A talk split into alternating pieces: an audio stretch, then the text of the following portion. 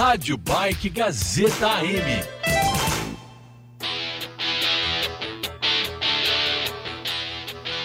Aí, pode acreditar, 8 horas 6 minutos. Bom dia para você. A Rádio Gazeta M inaugura todos os trabalhos desta transmissão da 72ª edição da Prova Ciclística Internacional 9 de julho, a maior e mais prestigiada prova de ciclismo da América Latina, podemos dizer, organizada pela Fundação Casper Libero, uma prova que sim, desperta o nosso torcedor, desperta o nosso público, ainda mais com o trabalho dedicado que todos os veículos, as unidades de negócio da Fundação Casper Libero demonstram para fazer acontecer mais uma edição dessa prova. Você bem sabe, Casper Libero foi quem a inaugurou lá atrás como uma homenagem à Revolução Constitucionalista, naquele contexto de Brasil em que Getúlio Vargas havia assumido o poder num contexto até de ditadura. São Paulo exigia, reivindicava muito uma Constituição. Getúlio não queria nem um pouco dar esta Constituição ao Brasil, muito menos ainda aos paulistas. E Casper, paulista de jeito que era, não só contestou isso até o fim, foi um dos maiores entusiastas da Revolução Constitucionalista de 1932, como amante do esporte que era, passou a fazer da prova 9 de julho um dos maiores símbolos de contestação daquele protesto, como voto de protesto mesmo contra o que representava Getúlio Vargas àquela altura. Olha, década de 30 para 2018 e a prova 9 de julho só se fortaleceu. Ela teve alguns períodos muito sensacionais, de alta visibilidade, de grandes conquistas. Houve momentos em que ela ficou meio periférica, escondida. Desde 2015 voltou à sua essência, ou seja, as ruas, avenidas de São Paulo. E a partir então deste passado recente, passou a ganhar todas as vias públicas da capital paulista e a fazer com que milhares de ciclistas passassem a conhecer a cidade de São Paulo de um jeito diferente. Chegamos a 2018, nessa edição cheia de novidades, com muitas, mas muitas atrações interessantes para você ficar ligado e com a Rádio Gazeta M trazendo todos os detalhes também, com todas as interações possíveis. Nós temos três repórteres já no percurso da prova e dois comentaristas aqui no estúdio para me ajudar a conduzir os trabalhos. Eu, Leonardo Levati, com Roberto Vilera na mesa de som e neste momento convocando aqui os dois que nos ajudam a comentar, analisar, pensar criticamente esta edição da prova 9 de julho. São amantes do ciclismo, vieram aqui para a Rádio de bicicleta. Os caras realmente vestem a camisa. É o caso do super Bruno Zegaibe e do João Pedro Favalli. Bruno, bem-vindo. Bom dia para você, tudo certo? Bom dia, Léo. Bom dia, ouvintes, toda a equipe aqui da Gazeta M. Bom, corrida aí que promete muita, muitas expectativas, muitas. É, emoção, né? Emoção, muita emoção. Muita emoção. E vamos ver aí, né, a largada às 9 horas da manhã para a elite masculina, primeiramente, logo em seguida o federado masculino, aqui, essa categoria, e em seguida também, depois do federado masculino, juntamente a, a equipe, a categoria do federado junto do, da elite feminina. Exato. expectativa aí a mil. É, o Bruno passa pelas três largadas que a gente vai ter, né? É exatamente nesta ordem aí que ele colocou, elite, federado masculino e depois juntos, né? Elite, federado feminino. Expectativa boa, o Bruno bem destaca, todo mundo ligado para acompanhar. A gente lembra que às 15 para 7 da manhã houve a largada dos aspirantes muitos ciclistas que estão testando a prova pela primeira vez, gente que trata o ciclismo como uma atividade apaixonante, como um hobby e que, claro, quer vivenciar a prova 9 de julho e por isso se inscreveu. Mas daqui a pouco também, é bem verdade, a gente tem as categorias de elite e federada, né? Tanto nas categorias masculina quanto feminina, rolando aí pelas ruas de São Paulo. A gente ainda vai passar pelo percurso, vamos acionar os nossos repórteres, tem muita coisa pela frente, em instantes você vai ficando cada vez mais por dentro. O João Pedro Favari também está com a gente para curtir, acompanhar, comentar essa prova. E também, a exemplo do que o Bruno falou, João, deve estar tá numa expectativa gigante. Bom dia. Bom dia, Léo. Bom dia, Bruno. Bom dia, ouvinte da Gazeta M. Sim, com certeza, a expectativa tá a mil para essa prova que é tão tradicional de São Paulo. Agora já está rolando a categoria aspirante, essa categoria tão legal e tão inclusiva que permite a pessoas muito diferentes, iniciantes e a, além, é claro, dos federados e do pessoal da elite que vão começar daqui a pouco. É isso Muito aí. Muito bacana a 9 de julho. É, a categoria aspirantes ela tem essa natureza mesmo que o João destaca bem, né? A pluralidade. Você tem um monte de gente que não necessariamente está habituada a competir no esporte ou vivenciar uma competição esportiva, mas consegue se inscrever e participar, fazer acontecer. Muito bem, a gente em instantes vai conversar com os nossos repórteres. Vamos já já acionar os nossos repórteres por lá: Márcio Reis, Pedro Ramiro, Dayana Natali, a nossa equipe de reportagem que já está onde a prova está acontecendo. Você pergunta onde? Bom, a gente vai passar pelo percurso com detalhamento, mas o fato é que a largada e a chegada, portanto, os pontos mais importantes, é, estão concentrados no mesmo ponto, né? Avenida Lineu de Paula Machado, em frente ao Jockey Clube. Você bem sabe, é a zona sul da capital paulista, a zona sul da cidade de São Paulo. Por lá os atletas largam e por lá os atletas chegam. Um percurso que passou por alterações, né, João? Por exemplo, esse ano a principal delas é a mudança de sentido, né? A largada ela tem sentido cidade universitária, sentido USP. Sim, muito bacana o trajeto novo, agora pri privilegiando uma nova área da cidade de São Paulo, uma área próxima ali, vai contornaram já os aspirantes até a Praça Pan-Americana, voltando e passando pelas pontes Cidade Jardim, Avenida Juscelino Kubitschek, trazendo essas mudanças que privilegiam mais locais tão famosos da cidade de São Paulo. O motivo, aliás, dessa prova ser realizada na cidade. Muito bem, é a largada, como a gente colocou, na Avenida Lineu de Paula Machado. Depois, os atletas, isso independente da categoria, tá, gente? O trajeto, o percurso, para todos aqueles, né? De aspirantes até elite masculina ou feminina. É, passa ali pelo túnel é, Doutor Euricledes de Jesus Zerbini, depois a Avenida Valdemar Ferreira da Silva até a altura da Praça Vicente Rodrigues, e assim vai. É um conhecimento da cidade de São Paulo diferente. O trecho passa ainda pela Ponte Cidade Universitária, depois tem a Praça Pan-Americana, a Avenida Pedroso de Moraes, repare que são pontos interessantes, né? Bastante tradicionais da capital paulista, a Avenida Fonseca Rodrigues, outra praça depois, né? A altura ali da Praça Amundsen, é, depois da Praça Amundsen, outros pontos como a Avenida Professor Manuel Chaves, a própria ponte da cidade universitária mais uma vez, Rua Alvarenga, tão famosa. Já pensou você passar pela Rua Alvarenga na bicicleta? É para se sentir poderoso. Tem a Rua Brigadeiro Haroldo Veloso. É, então, vai tocando o sinal aí e abrindo passagem. A Avenida JK, Avenida Juscelino Kubitschek, né, um dos nomes mais importantes da política do Brasil. O túnel Ayrton Senna é um outro ponto do percurso da Avenida ou melhor, da prova 9 de julho, né? E depois tem outros, como por exemplo a Avenida Antônio Joaquim de Moura Andrade, no contrafluxo, mais uma vez o túnel Ayrton Senna, até que os atletas vão voltando para o ponto inicial, passam também pelo túnel Jânio Quadros, até chegarem mais uma vez à Avenida Lineu de Paula Machado, aí sim para encerrar é, o trajeto, para encerrar o ciclo da prova 9 de julho. Bom, nós vamos conversar com os nossos repórteres. Nós já temos é, algumas informações para destacar importantes e a gente traz aqui o nosso Márcio Reis, que destaca a categoria Elite Masculina. Em instantes, Márcio, às nove da manhã, está prevista a largada da Elite Masculina e você traz para a gente os destaques dessa categoria em que o bicho costuma pegar. Márcio Reis, bom dia para você.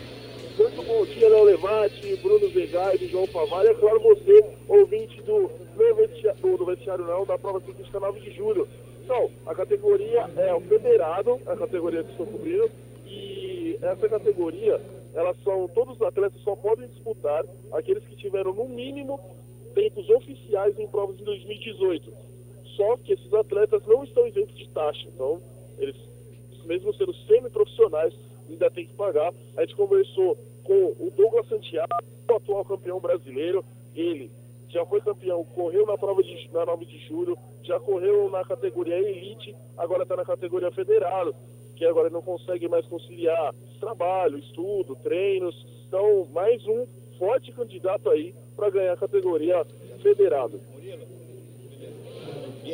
Legal, Márcio Reis destacando pra gente um pouco do trabalho por lá e das entrevistas que tem conduzido. A gente agradece ao Márcio. Em instantes, nove da manhã, a gente tem a categoria Federado Masculino acontecendo para você ficar ligado. Márcio destacando então, portanto, a categoria Federado Masculino e uma das entrevistas que conduziu. Em instantes, a gente também vai passar por alguns personagens, alguns áudios, algumas das sonoras que os nossos repórteres têm colhido. Muito obrigado ao Márcio Reis. Ele volta mais tarde. A gente vai conversar com o Pedro Ramiro Agora, né? Em instantes a gente vai conversar com ele. O Pedro que cobre a categoria elite masculina. Em instantes, eu lembro que às nove da manhã está concentrada a largada, tanto do federado masculino, quanto do elite masculino, quanto também do federado elite feminino. Então, quer dizer, todas as categorias largam no mesmo horário, às nove da manhã, lá na Avenida Lineu de Paula Machado. E assim vai, né?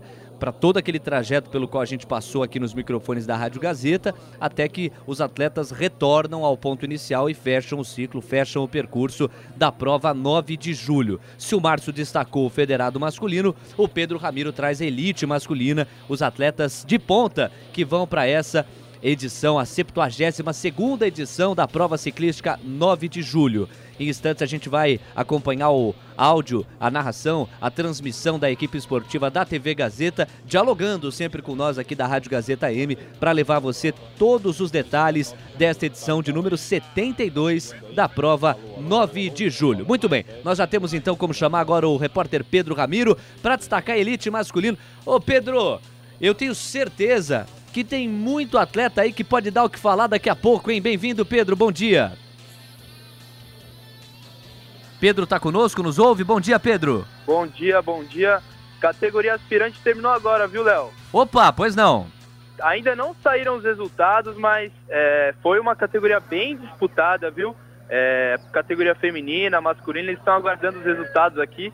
Eu estou ao lado do pódio já para ver quem sobe e vamos entrevistar aí o campeão e e eu mando para vocês logo logo, hein, Léo? Legal, Pedro, bacana. Tá aí, portanto, informação quente, prioritária aqui, categoria aspirante acaba de chegar ao final. A gente lembra que a largada aconteceu às 15 para 7 da manhã e então agora, neste momento, às 8h17, pouco antes disso, por volta das 8h15, os últimos instantes da prova foram concluídos e agora o pódio já começa a tomar forma, os atletas aspirantes já vão preenchendo ali cada um o seu espaço no pódio. E em instantes o Pedro vai trazer também os detalhes, é, os campeões, enfim, etc. Essas entrevistas. Agora, Pedro, sobre a categoria Elite Masculino, você destaca o que aí pra gente?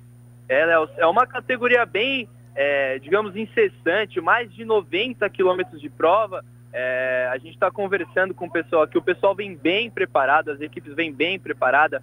Vale um destaque para Memorial Santos, que é uma equipe que vem forte. Inclusive, a gente fez diversas entrevistas para o Rádio Bike é, e eles estão vindo forte. Entrevistei o atleta Rafael e, e assim, eles estão bem preparados, tem uma equipe bem montada, um staff muito interessante e, e eles vão vir forte.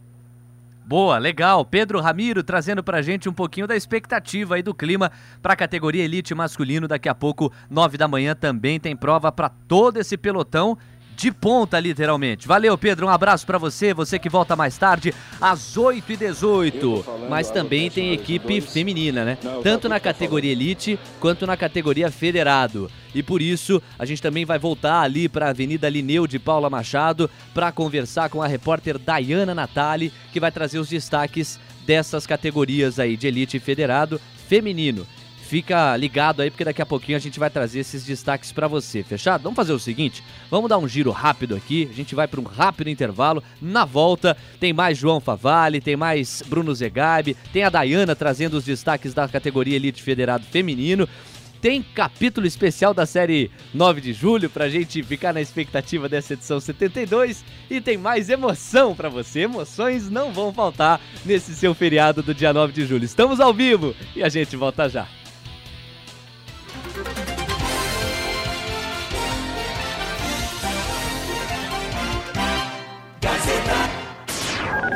Esta é a Gazeta M São Paulo 890. Game Over. Jogar videogame não vai ser a mesma coisa.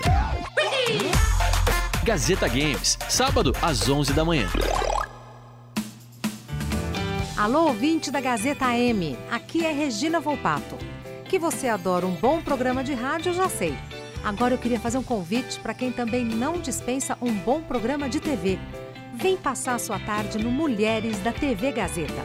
Você vai se informar sobre saúde, direito, economia, tem dicas de artesanato e receitas deliciosas na culinária. E claro que não pode faltar muita música, notícias, bate-papo divertido, enfim, tudo para a gente passar aquela tarde gostosa. Então não esqueça, O Mulheres é de segunda a sexta, às duas da tarde, na TV Gazeta. Eu espero você. Gazeta 890. Final de batalha. A primeira temporada do Batalha Gazeta chegou ao fim. Mas enquanto a segunda temporada não vem, que tal você comandar nossa playlist? Ai, meu Deus. Você na Gazeta. Em julho, de segunda a sexta, às 5 da tarde, tem Você na Gazeta. Participe e escolha a sua música predileta.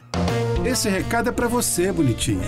Eu te convido para ficar pertinho de mim num programa que é só nosso, onde podemos ouvir músicas impecáveis, ter conversas deliciosas e aproveitar um jantar feito especialmente para nós. Faça chuva ou faça sol, eu, Rony Fon, te espero na TV Gazeta, num programa que é todo seu, bonitinha. Todo seu. Apresentação Rony Fon. De segunda a sexta, dez e meia da noite, na TV Gazeta.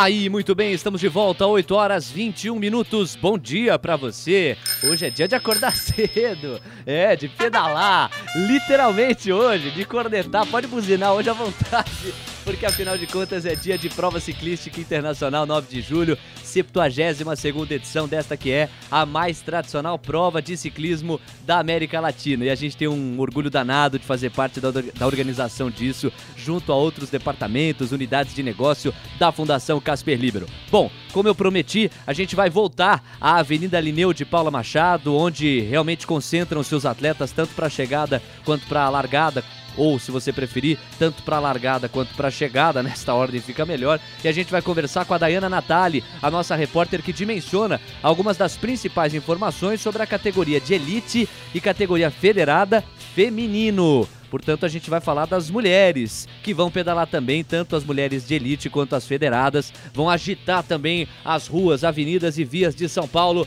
Dayana Natali já nos ouve. Bom dia, Dayana.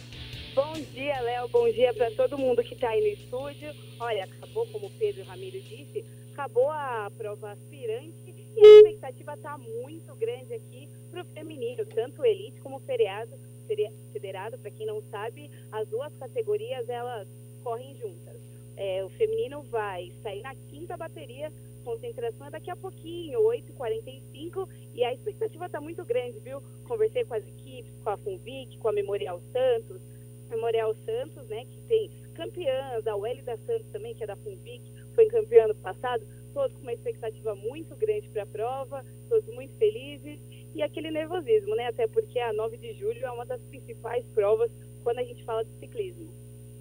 Com certeza, Dayana, não tenha dúvida disso. A expectativa é gigante e o nervosismo também aparece, acontece. Não tem muito como ser diferente, afinal de contas, é uma das maiores provas do mundo, pode-se dizer, e na América Latina, referência. Obrigado a Dayana Natália, ela fica de olho, portanto, na categoria Elite Federado Feminino e vai trazer mais informações ao longo aqui da nossa transmissão. Agora é o seguinte, Roberto Vilela, que está na mesa de som, cuidando aqui dos vamos dizer assim, ajustes técnicos, né, das emoções sonoras aqui do nosso trabalho. Vamos trazer um pouco do clima, Robertinho. Lá da Avenida Lineu de Paula Machado, em instantes, daqui a pouquinho a gente vai trazer um pouquinho do ambiente da Avenida Lineu de Paula Machado, onde está a largada e a chegada da prova, com muitos atletas é, se concentrando. Em instantes a gente vai trazer um pouquinho desse clima. Vamos lá, vamos embora um pouquinho ó, da Avenida Lineu de Paula Machado. Olha aí, ó. Não é o Autódromo de Interlagos, mas pode, pode confundir, viu? Depender só do áudio. É ou não é? Bruno, você que é um exímio ciclista, você já chegou a disputar alguma prova ou só de admiração o ciclismo entrou na sua vida? Olha, eu sempre, como morava no interior, eu sempre fiz tudo a bicicleta. Então, sempre me locomovi através da bicicleta e tal. Mas eu nunca cheguei a, a utilizar isso como um esporte é, a, a ponto de eu disputar, competir, corridas e tal. Mas eu sempre participei, sempre tive a minha vida ativa ali na bicicleta, sempre utilizei da, das duas rodas para me locomover. Legal, portanto tá em casa aqui na nossa transmissão. Joãozinho, como é que é a bicicleta na tua vida? Assim, é, porque o ouvinte tá curioso, tipo assim, pô, os caras são comentaristas. É, a bicicleta entrou como na tua vida, João? A bicicleta foi uma coisa que demorou bastante para é mim. É mesmo? De verdade, foi Uma coisa que acho que só quando eu tinha uns 12, 13 anos que eu comecei de verdade a andar de bicicleta, aí nos lugares, a começar a me locomover mesmo, usar para a meu favor as duas rodas. Mas hoje em dia eu sigo na mesma, usando sempre que é conveniente para mim, mas não chega a ser um esporte. É uma coisa mais de lazer e de facilitação dos meios. Boa, garoto. Aliás, o Roberto Vilela, que é, é craque até filósofo, ele tava, a gente tava tomando um café antes da transmissão, ele chegou para mim e falou o seguinte: "Léo, a vida é como andar de bicicleta. Para você ter equilíbrio, é preciso estar em movimento. Não é bonito isso? Olha que metáfora, falando sério. A vida é como andar de bicicleta. Para você manter-se em equilíbrio, precisa estar em movimento. É, fica parado na bike, não dá, você vai tombar ou para direita ou para esquerda, não é? Roberto, super Robertinho aí, ó, refletindo é nessa mesmo? sua manhã do dia 9 de julho de 2018. Obrigado pela sua audiência, você que está com a gente pela Rádio Gazeta no AM890, gazetam.com, no aplicativo da Rádio Gazeta, sistema Android, sistema iOS. Vamos juntos até meio-dia com todas as informações da prova 9 de julho. Por falar nisso, a gente, você está sabendo, ao longo dessas últimas semanas, passou a exibir a série especial 9 de julho dentro do Disparada no Esporte. E ao longo da madrugada deste dia 9, ou se você preferir, do finalzinho do dia 8, início do dia 9, até ali por volta das 7 da manhã, para você entrar no clima, se aquecer para a prova 9 de julho, a gente reexibiu esses capítulos da série especial que explica a corrida ao longo, portanto, dessa madrugada. Mas existe o sétimo capítulo. Nós exibimos seis dentro do Disparada no Esporte nesta madrugada. O sétimo capítulo, claro, não poderia ser diferente, aquece todas as emoções e as expectativas para esta edição de hoje, para a 72 segunda edição. O que, é que será que os campeões do ano passado têm a dizer sobre a prova desse ano? Quais são as principais novidades? Quais são os principais temores por parte daqueles que vão enfrentar os desafios da 9 de julho? A Renata Câmara conta pra gente. Corrida Ciclística 9 de julho.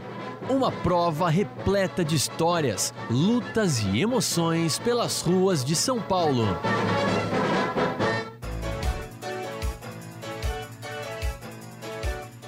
hoje, Leonardo Levati e toda a equipe da Rádio Gazeta M. Nós vamos conhecer logo mais os ganhadores da prova ciclística internacional 9 de julho, que está na sua edição de número 72. Nesta manhã de feriado, o clima na cidade já é de competição. Atletas da elite, federados e aspirantes na categoria feminino e masculino se aquecem e se concentram para fazerem bonito hoje nas ruas de São Paulo.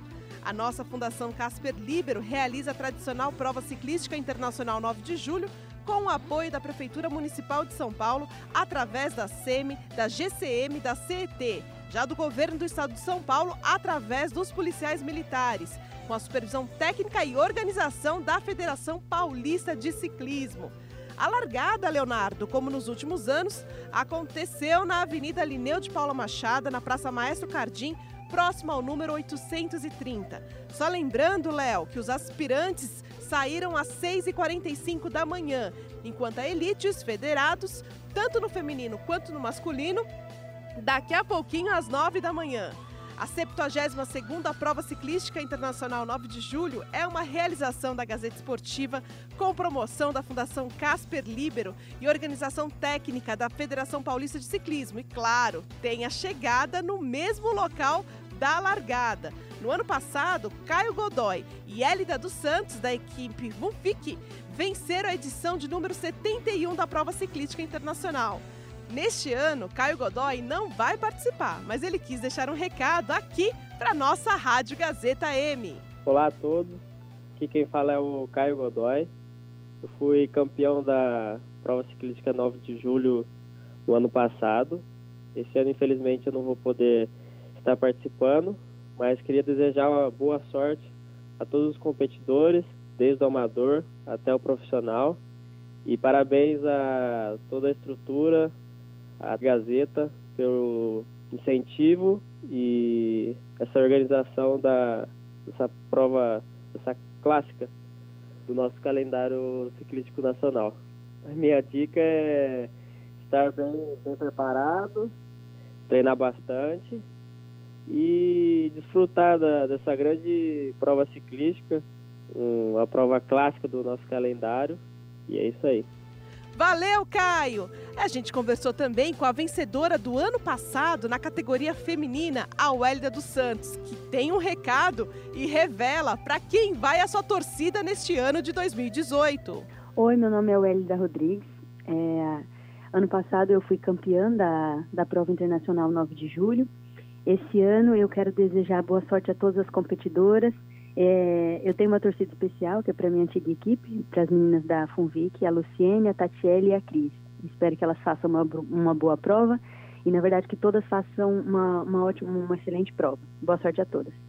A prova 9 de julho foi uma prova muito importante para mim. Foram poucas as meninas que, as mulheres que conseguiram vencer essa prova, né? Porque, é, na verdade, as, o título não passou, de, não passou muito de pescoço em pescoço, né? A medalha não passou muito. Então, é um motivo de muita honra para mim ter garantido essa, essa premiação ano passado. Contei com a minha equipe para me ajudar a conquistar esse pódio, sem dúvida. E eu tô, me senti muito realizada quando consegui essa, essa, essa vitória. E, e, eu sei Vinícius e tenho certeza Rodrigues, que o ela vai, oficial vai ser da prova, muito representada esse ano, porque o nível está vindo Bom muito dia, forte. Vinícius. A gente dia, acabou Michele, de competir o Campeonato Brasileiro, está todo mundo acompanhando muito bem. uma edição do 9 de julho. Eu tenho certeza que vai ser né? uma excelente tradição, prova. O coração já está disparado junto com você para mais uma prova ciclística 9 de julho, que além do passeio pelas ruas de São Paulo, que nos leva a apreciar a cidade de um modo diferente, nos faz reviver nosso patriotismo. Por isso, vamos torcer por mais uma dobradinha brasileira, não é mesmo? O ano passado deu Brasil, quem sabe este ano também não. Eu fico por aqui, Leonardo Levati, acompanhando junto com você toda a emoção dessa prova tão tradicional que é a 9 de julho. Muito obrigado, Renata Câmara, a quem eu mando um grande beijo, inclusive uma satisfação aos ouvintes do Bom Dia Gazeta, hoje, excepcionalmente, em função da prova 9 de julho e da transmissão que a gente leva a você até o meio-dia, não haverá a transmissão, a exibição do Bom Dia Gazeta, a que você está habituado das 8 às 11 da manhã. Eu lembro que o feriado está super bem planejado aqui na Rádio Gazeta, a partir do meio-dia tem programa Regiane Ritter, depois às duas da tarde, Gilles Sonsino e Otávio Rodrigues comandam o Festa Gazeta e tem o Jornal da Gazeta M também bem colocado a partir das 18 horas, reprise às 11 da noite. Tudo nos conformes, tudo conforme você está habituado, acostumado com aquela qualidade de sempre aqui da Rádio Gazeta M, combinado? Bom, informação pede passagem e a gente convoca o Bruno Zegaib, porque nós já tivemos o final, né? Ou a decisão da categoria de aspirantes. O Bruno traz alguns dos resultados, Bruno? Exatamente, a categoria dos aspirantes que terminou agora há pouco e já, já, já foi divulgado o resultado. Pois não. E, em primeiro lugar, quem venceu a categoria no feminino foi a Nadine Micaela Gil, ela que disputa a categoria entre 19 e 29 anos, então, portanto, uma jovem. Jovem. Ela que acabou então vencendo. Parabéns, Nadine aí, você, boa, boa prova para você. Boa. Em segundo lugar veio a Letícia é, Resque Medeiros e em terceiro lugar a Flávia Regina Lorenzetti. Essas as, as três primeiras colocadas do aspirante feminino. E eu vou falar aqui também sobre o aspirante masculino. Esse que o primeiro colocado, o vencedor da, da categoria aspirante masculino, foi o André Almeida dos Santos. Ele que também está na categoria entre 19 e 29 anos, portanto, outro jovem vencedor também. Em seguida, o Jonathan dos Anjos, que ele, esse, a gente conseguiu até uma, uma conversinha, a gente vai chamar daqui a pouco o Pedro Instantes. Ramiro para entrar em contato com ele. Sim. E em terceiro lugar, o Rodrigo Ferreira Fernandes. Então, parabéns aos três primeiros aí. Eu vou convocar ali o Pedro Ramiro para chamar, para conversar com o, com o Jonathan, ele que falou um pouco sobre a prova. Perfeito, Então, a gente vai ouvi-lo, não sem antes colocar que na categoria aspirante, tanto masculino quanto feminino, como o Bruno trouxe, a quilometragem da prova é de quase 47 quilômetros, né? São duas voltas de 23 quilômetros e meio praticamente, quase 47 quilômetros foram percorridos por esses craques aí que o Bruno trouxe. Parabéns aos vencedores. E como ele também prometeu, a gente vai ouvir um pouquinho do bate-papo que o Pedro Ramiro teve com o Jonathan. Ele que ficou em segundo lugar na categoria aspirante, claro, masculino. Vamos ouvir. Fala pessoal, eu tô aqui com o Jonathan, ficou em segundo lugar em uma prova muito disputada da aspirante. Jonathan, conta pra gente a emoção de estar numa bela colocação, como que foi a prova? Tudo bem que você tá mais recuperado? É, ano, já é o terceiro ano seguido que eu faço essa prova. O primeiro ano eu consegui chegar em sétimo, ano passado eu fiz terceiro.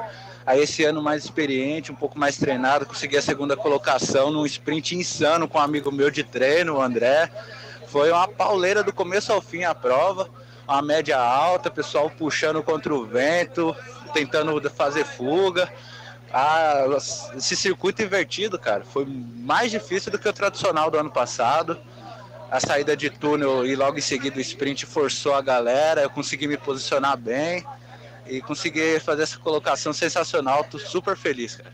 Tá, esse é o Jonathan, vai sair para comemorar agora, Jonathan? A ficar aqui com a galera, com os amigos comemorando até o pódio. Tinha feito uma prova ontem, meu, sensacional. Duas provas seguidas, foi incrível, cara. Esse, é, esse é o Jonathan, segundo colocado na categoria aspirante. Voltamos aí com vocês do estúdio. Obrigado, Léo. Valeu, Pedro. Obrigado você. Tá certo, tem que comemorar. Vai embora. Aproveita que a padaria já tá abrindo, ou não é? Já são o quê? Que horas são? Agora 8h36. Então daqui a pouco, acho que já tá tudo aberto, vai praticamente. É feriado, mas São Paulo não tem muito essa não. Todo mundo funcionando normalmente. O trabalho aqui não, não pede passagem nunca. Então vai lá, Jonathan, comemora que você merece. Segundo lugar na categoria masculina aspirante. Bacana. João Pedro Favalli traz uma análise aí pra gente e uma comparação, não é isso? Isso mesmo, como bem disse o Jonathan, ele foi o terceiro colocado no ano passado, então ele vem de um crescimento. E o que eu gostaria de falar é que o vencedor da prova, o André Almeida dos Santos, foi nono colocado no ano passado e teve esse maior crescimento ainda esse ano, podendo ser o campeão da prova 9 de julho. Simplesmente assim. Ano passado ele foi o nono, esse ano ele foi só o primeiro. Sensacional. Comparação importante aí trazida pelo João Favalli também o, o Super Bruno Zegaibe com a gente aqui trazendo as expectativas. Ó, o relógio vai passando, a emoção vai aumentando, já temos 8 horas e 37 minutos. Daqui a pouco, às 9 da manhã, a gente tem então a largada em várias categorias, né? A categoria Elite masculina, Federado masculino, Elite e Federado feminino. Tudo isso para você ficar ligado e acompanhar com a gente, combinado? Olha só, a gente vai trazer ao longo desta manhã então todas as sonoras dos atletas, dos organizadores, dos torcedores, dos treinadores, direto da Avenida Lineu de Paula Machado com os nossos repórteres e com a análise do estúdio. E eu lembro também a você, amigo ouvinte, que em instantes a gente convoca o áudio da transmissão da Gazeta Esportiva.com. Vinícius Rodrigues, junto a Renata Falzoni, a Michele Janela, vão conduzir os trabalhos aí, trazendo cada detalhe, cada curva, cada emoção para você nesta 72ª edição da prova 9 de julho. A nossa pausa é rápida, você vai se aquecendo aí do outro lado, daqui a pouco a gente volta.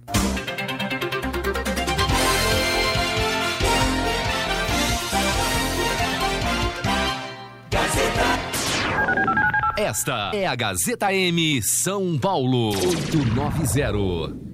Prepare-se para uma viagem pelo mundo do futebol. E vamos com os destaques iniciais, começando pelo Campeonato Espanhol. Mochileiros da Bola, todo sábado, duas da tarde. Tá afim de escrever a sua própria história? Que tal dirigir a sua própria vida? Então corre pra cá, que a sua hora chegou. Bem-vindo ao Mundo Casper, o lugar certo para você pensar, criar e questionar.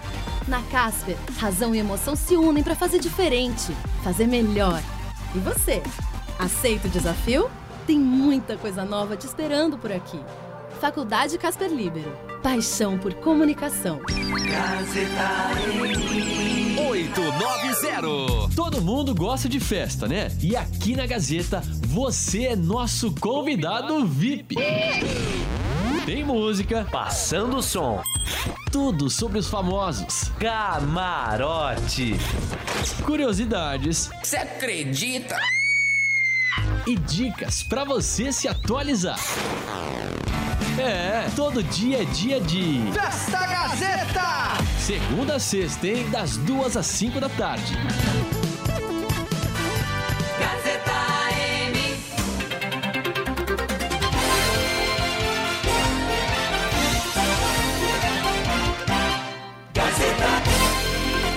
Muito bem, senhoras e senhores, estamos de volta aqui à Rádio Gazeta M com Rádio Bike, transmissão da prova 9 de julho. Bom dia para você, legal ter a sua companhia no AM890, gazetam.com e aplicativo da Rádio Gazeta, tanto no sistema Android quanto no sistema iOS. Daqui a pouquinho, a largada das categorias restantes para esta 72ª prova ciclística 9 de julho. Em instantes a gente tem a largada da categoria Elite masculino, Federado masculino e Elite Federado feminino, todos 9 da manhã. Vamos passar por alguns detalhamentos né, de cada uma das categorias. Bruno Zegaib e João Favalli na roda. Por exemplo, Elite masculina, a largada é às 9 da manhã e os atletas terão que percorrer quase 94, 93 quilômetros e meio de percurso. São quatro voltas de praticamente 23 quilômetros e meio, dá quase 94 quilômetros, arredondando aí a prova elite masculina. É a prova que tem maior quilometragem, que mais exige preparação física dos atletas.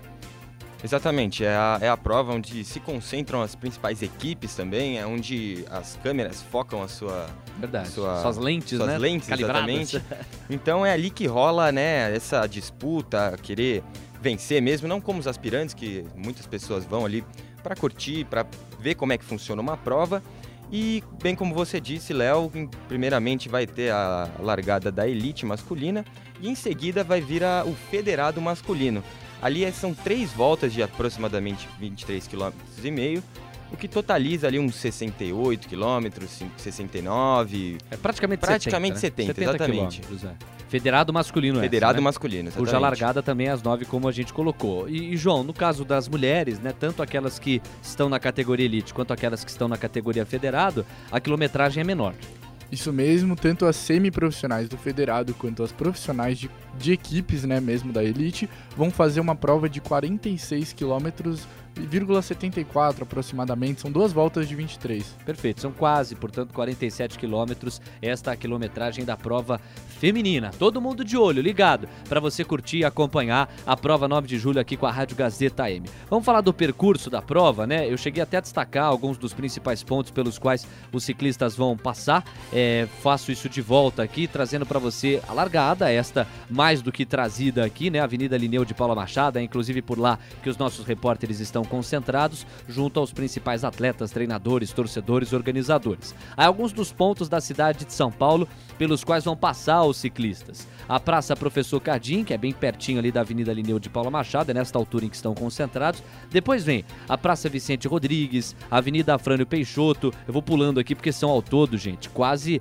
43 pontos os pontos pelos quais os atletas vão passar. Mas enfim, tem Rua Alvarenga, a Ponte da Cidade Universitário, a Avenida Pedroso de Moraes, a Praça Pan-Americana. Olha quantos pontos legais aí que você já deve ter passado de carro, de ônibus, de táxi do que você quiser, mas de bicicleta acho que as chances diminuem. É um privilégio de quem participa da prova 9 de julho. Tem também a Avenida Valdemar Ferreira da Silva, o túnel Doutor Euricledes de Jesus Zerbini, é, que mais aqui? A Ponte Cidade Jardim, olha que legal, o contorno ali do Parque do Povo, Rua Brigadeiro Haroldo Veloso, a JK, Avenida Juscelino Kubitschek, o túnel Ayrton Senna, o trajeto vai avançando, os ciclistas vão acelerando e aí vão chegando à reta final, já no túnel Jano Quadros, muito próximo à Avenida Lineu de Paula Machado. Mas é interessante colocar isso, né? Quer dizer, é uma percepção da cidade de São Paulo completamente diferente do que a gente tem no dia a dia, na correria do dia a dia.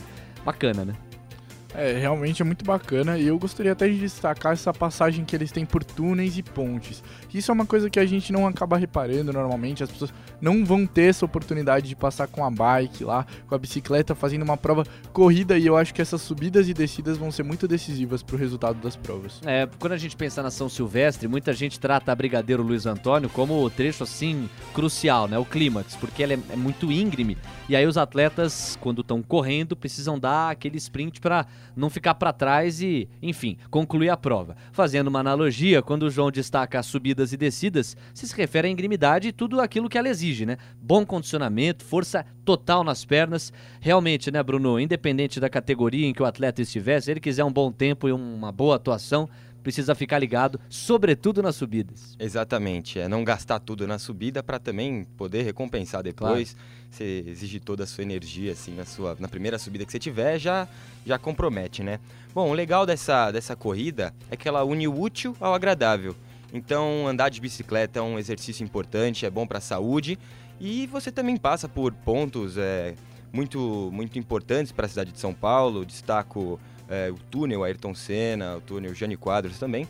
Então são pontos importantes para você passar de bicicleta, além de estar tá fazendo a sua, né, seu exercício, diríamos que matinal, você também acaba curtindo pontos de São Paulo, que muitas vezes a gente passa na correria de São Paulo, acaba não, não vendo, não olhando com de, determinado é, aprofundamento, aprofundamento né? olhar com aquele olhar de, de paisagem, com vontade, aquele olhar gostoso. É um olhar mais tem. relaxado, Relaxado, diria, né? exatamente. Não Apesar ali... de estar numa prova bem cansativa, né? Ah, você sim. tem essa essa, essa oportunidade. Não, pode ter certeza. O campeão ou o último colocado, não importa, é, percebem a cidade de São Paulo diferente.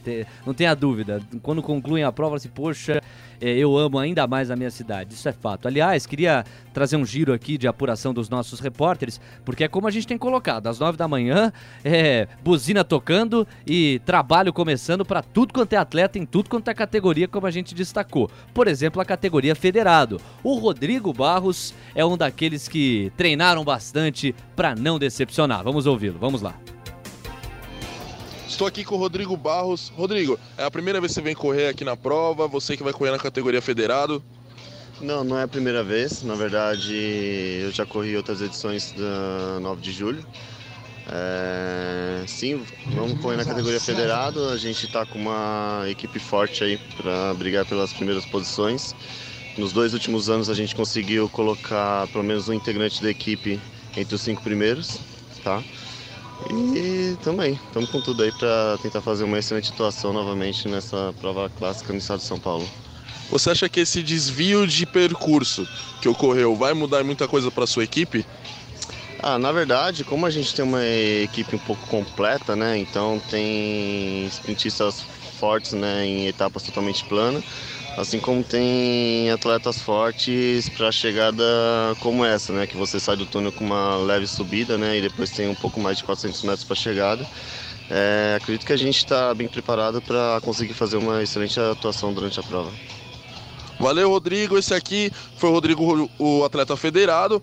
É com você, Léo, direto do estúdio. Super Márcio Reis trazendo pra gente a fala do Rodrigo Barros. Portanto, atleta federado. Não é a primeira vez que ele compete, né? Vai aí para mais uma edição em sua vida. Toda sorte para ele e para os demais atletas federados. Tanto os, aqueles que são homens, né? Os atletas no masculino, quanto também as meninas. As atletas, portanto. Bem, a gente tem mais destaques aqui, inclusive falando em mulheres. Que tal a gente falar da categoria Master feminino? Na verdade, Master é uma segmentação assim da categoria feminino como um todo, né? Às nove da manhã, as meninas largam e as meninas também incluem personagens, figuras como a Sheila. A Sheila, que não nasceu ontem não. Ela, como eu disse, é Master feminino, ou seja, tem mais idade, mas a idade é proporcional à paixão que ela tem por bicicleta. Vamos ouvi-la. Vamos lá. Eu tô aqui com a Sheila Simões, que vai é, disputar a categoria Master. Então, Sheila, qual que é a sua expectativa para a prova?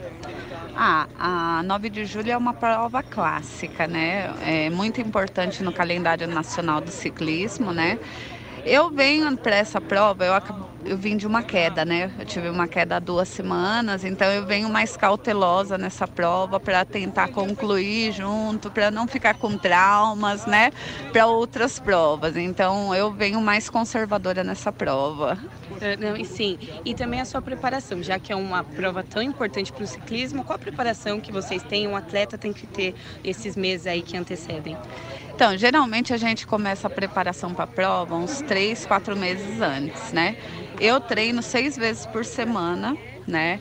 E os treinos mais importantes para essa prova são treinos de tiro, né? Que o pelotão feminino é muito assim, tá mais tranquilo, de repente dá uma paulada, diminui o ritmo, aumenta o ritmo, diminui o ritmo e aumenta o ritmo. Então você tem que estar com o coração bom para isso. Muito obrigada e boa sorte, obrigada. viu? Voltamos aí no estúdio, Rádio Gazeta M, na 9 de julho. Legal, obrigado a Dayana Natali trazendo aí um pouquinho da Sheila Simões. Boa sorte para ela e para tantas. É legal isso, né? O Bruno destacou qualidade de vida, atividade física, condicionamento físico e de fato a prática do ciclismo, ela oferece, proporciona, né, tudo isso. No caso da Sheila não é diferente, você vê, tem uma idade mais avançada, mas não é mentira dizer que parece uma menina, João Favalli. Com certeza, então todos disputando para valer, todos querendo vencer a prova. Isso é o mais legal da 9 de julho, na minha opinião, que todos chegam fortes e todos chegam com essa vontade de passar pelos pontos de São Paulo e além disso fazer seu melhor tempo, fazer fazer valer os treinamentos que eles estão há tantos meses, como a Sheila bem disse. Verdade. E agora tentar buscar um título, uma, uma colocação melhor do que no ano passado. Isso é o que nos emociona nessa É, prova. E o que motiva demais, bem lembrado. Agora, você falou de gente que quer vencer, teve gente que venceu. Venceu a categoria aspirante masculina. É o André, campeão da categoria aspirante da prova 9 de julho, terceira vez participando da prova. Claro, não poderia faltar a palavra dele aqui com a gente. Então vamos lá, vamos ouvir o André, campeão da categoria aspirante na prova 9 de julho. Bom, eu tô aqui com o André, que foi campeão na categoria aspirante. André, pra você, qual é a satisfação, a realização de ter sido campeão? Você que participou de outras edições, foi quarto lugar, foi terceiro. O que, que mudou no treinamento? Qual foi o seu incentivo para você vir a ser campeão? Parabéns pelo título. Bom, meu primeiro incentivo mesmo foi minha namorada que me apoiou muito esses tempos atrás, né? Porque eu tava realmente pensando em parar com ciclismo. E também eu já ficou engasgado, né, das outras vezes que eu fiz um terceiro e um quarto, né, no sprint também.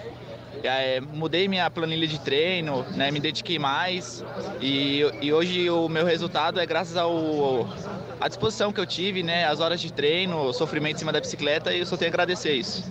E você pretende continuar na categoria aspirante ou pretende passar por um nível maior? Não? Não, não. Ano que vem eu já pretendo ir pra, pra elite mesmo, né? Eu já tô na idade da elite, que eu corro sub-23, se eu for correr outras, outras provas. E ano, ano que vem eu pretendo ir pra elite mesmo. Ah, muito obrigado. Esse aí foi o André, campeão da categoria aspirante. E eu devolvo para você aí no estúdio Léo Levati.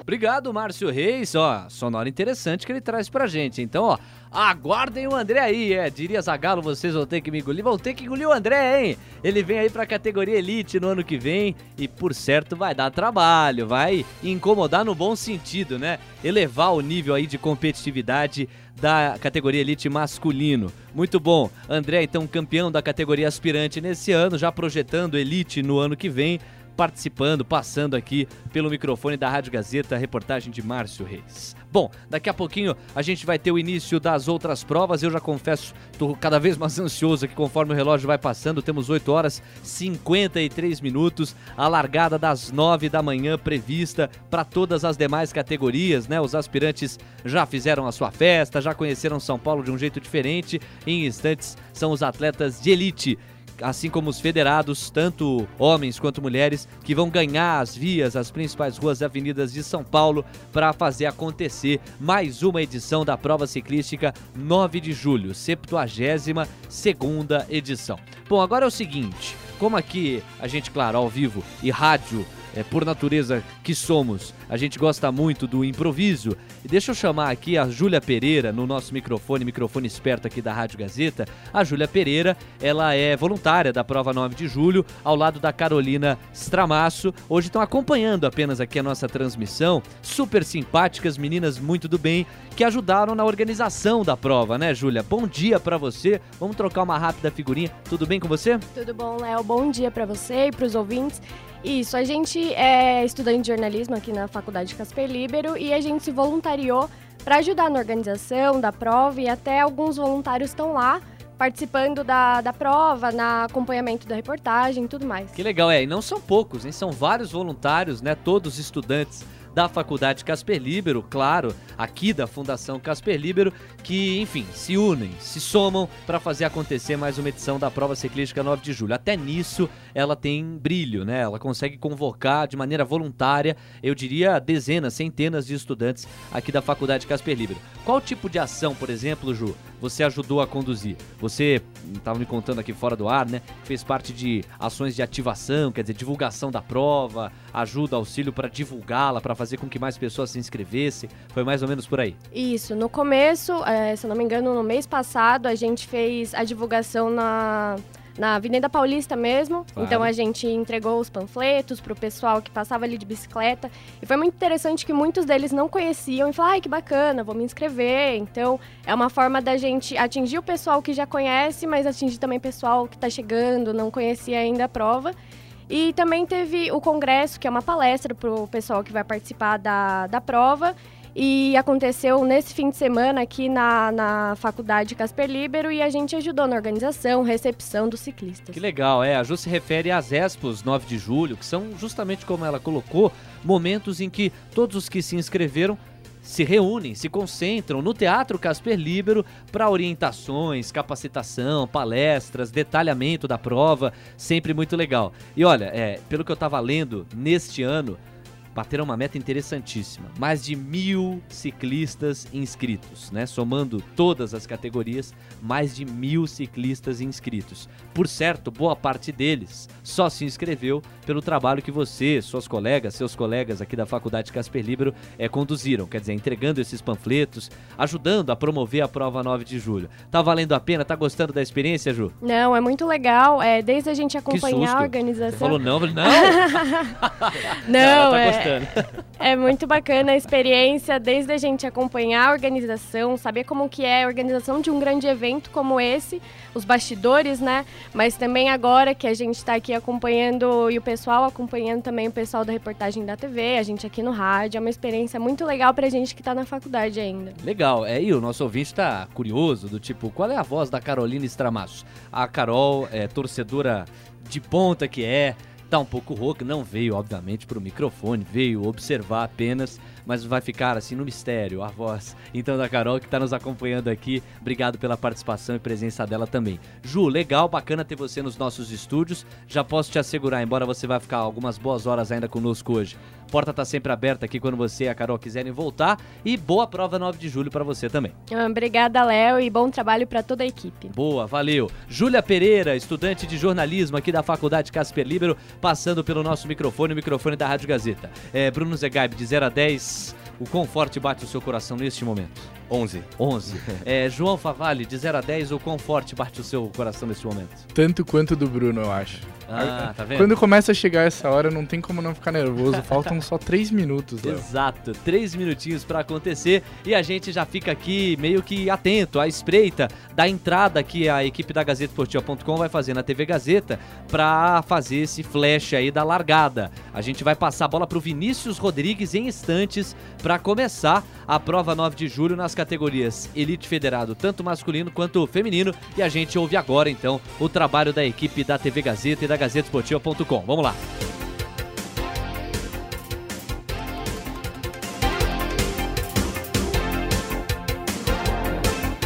Pouquinho, hein? A gente já tá com o áudio aberto aqui. Assim que o Vinícius começar a falar, a gente passa a bola para ele. Vinícius Rodrigues, brilhante narrador da TV Gazeta, Olá, um grande parceiro. Olha ele aí, vamos ouvir. ligado na TV Gazeta, falamos ao vivo da prova ciclística 9 de julho, a 72ª edição. E nós já vemos a imagem do pelotão de elite que está pronto para largar. Estamos prontos para a largada e o nosso repórter Jonas Campos está lá. Bom dia, Jonas, seja muito bem-vindo.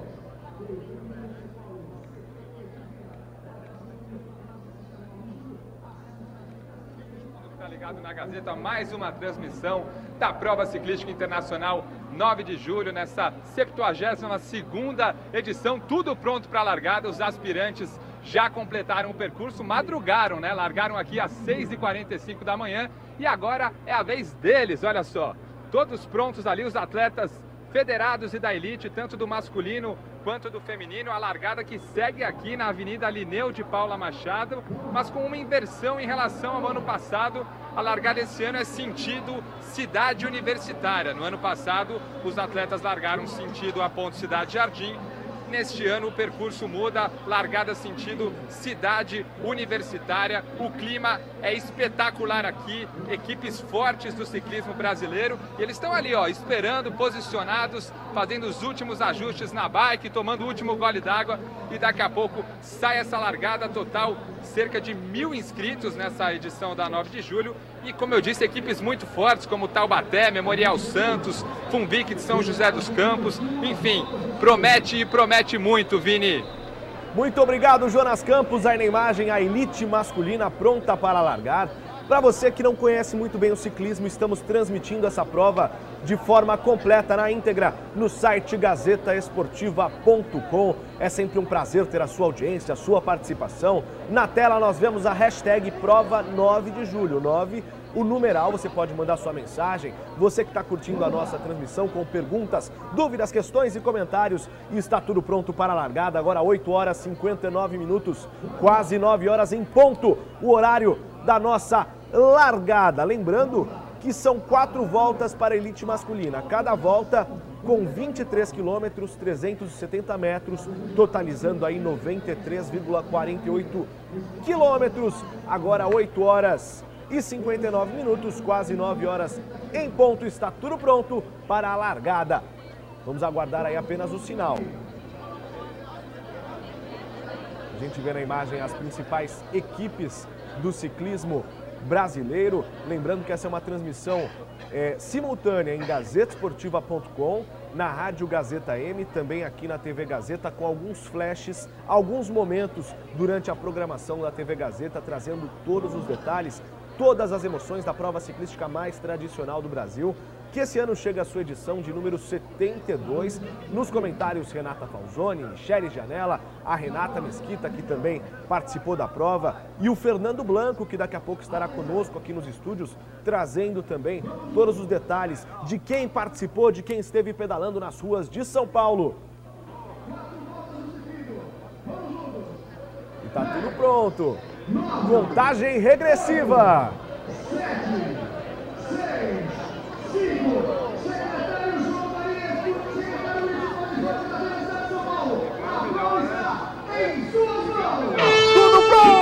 está dada a largada. Boa sorte a todos pedalando pela cidade de São Paulo.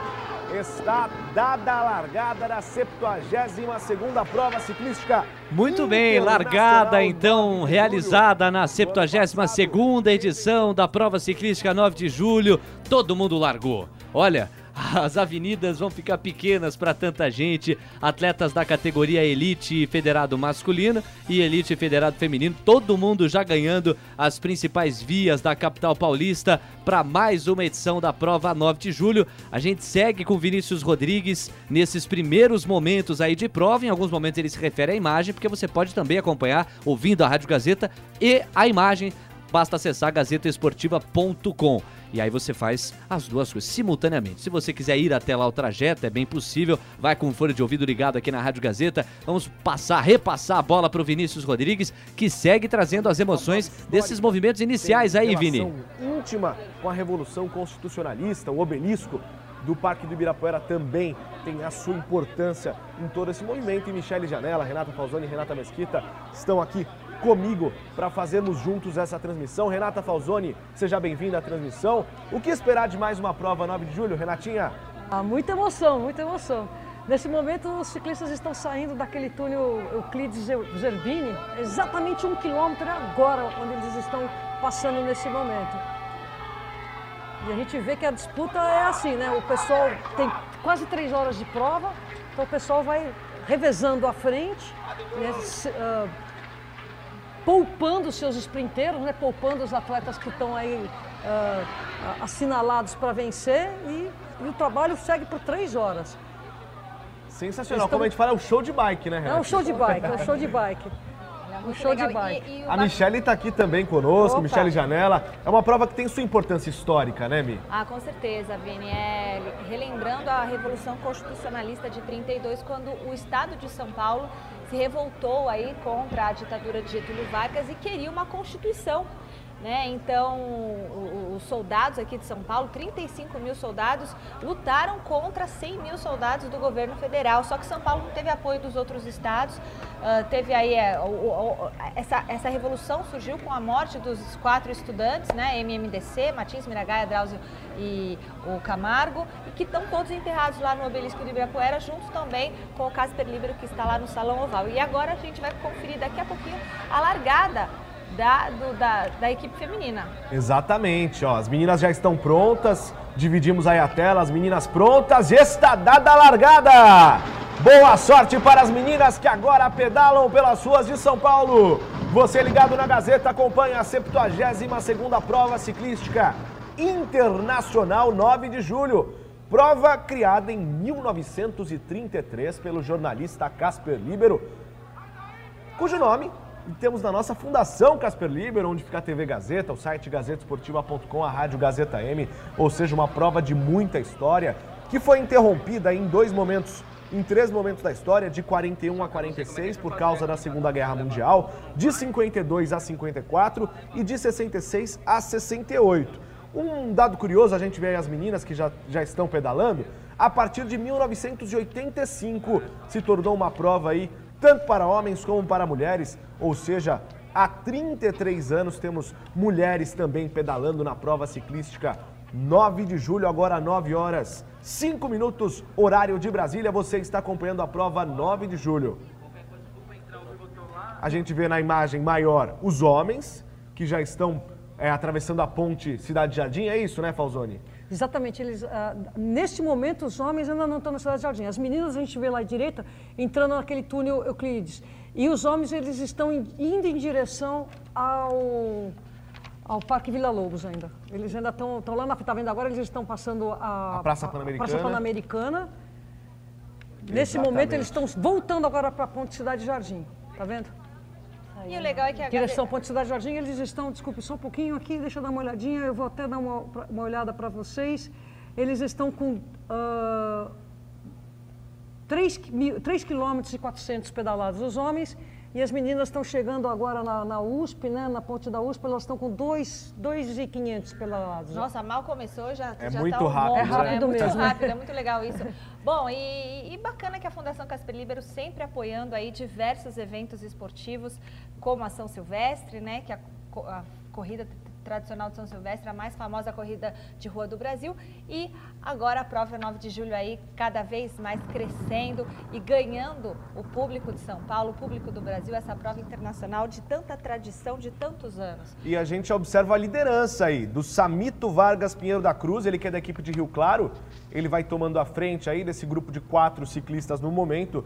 O Samito vai liderando. E você que aí de casa que quer continuar acompanhando a 9 de julho, acesse www.gazetesportiva.com do seu celular, do seu tablet, do seu computador, do seu notebook, enfim. Participe da nossa transmissão também com a hashtag Prova 9 de Julho, que você vê aí em cima da sua tela, ou mande sua mensagem, seu tweet pra gente.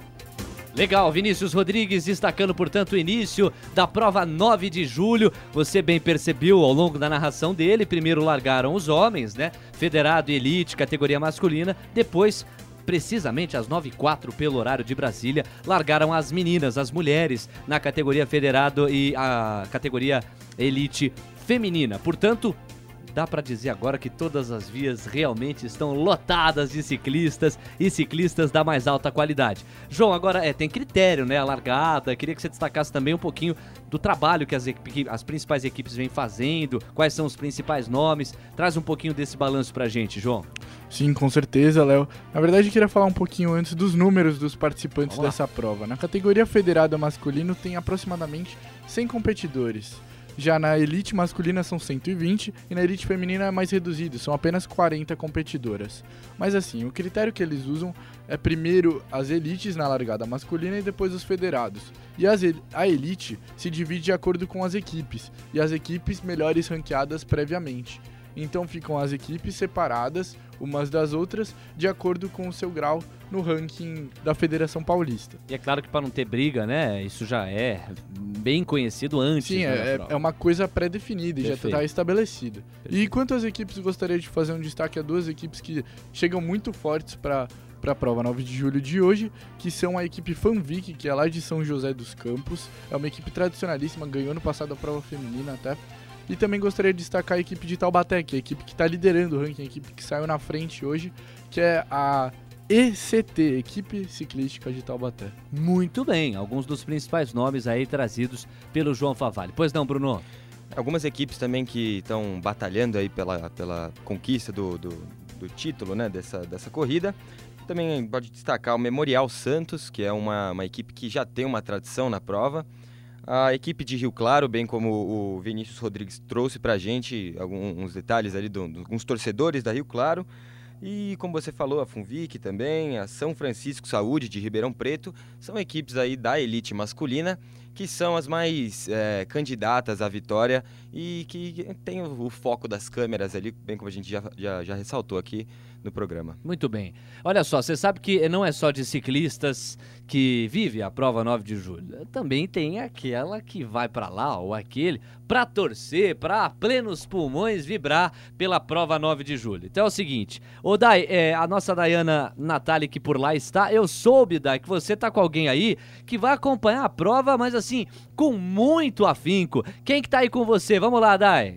Fala, Léo. Eu tô aqui com a Fernanda Marila, que tá aqui torcendo, vibrando para a equipe Funvic. Então, qual que é a sua expectativa para a prova? Tá nervosa? Ah, não, não tenho nervosismo, né?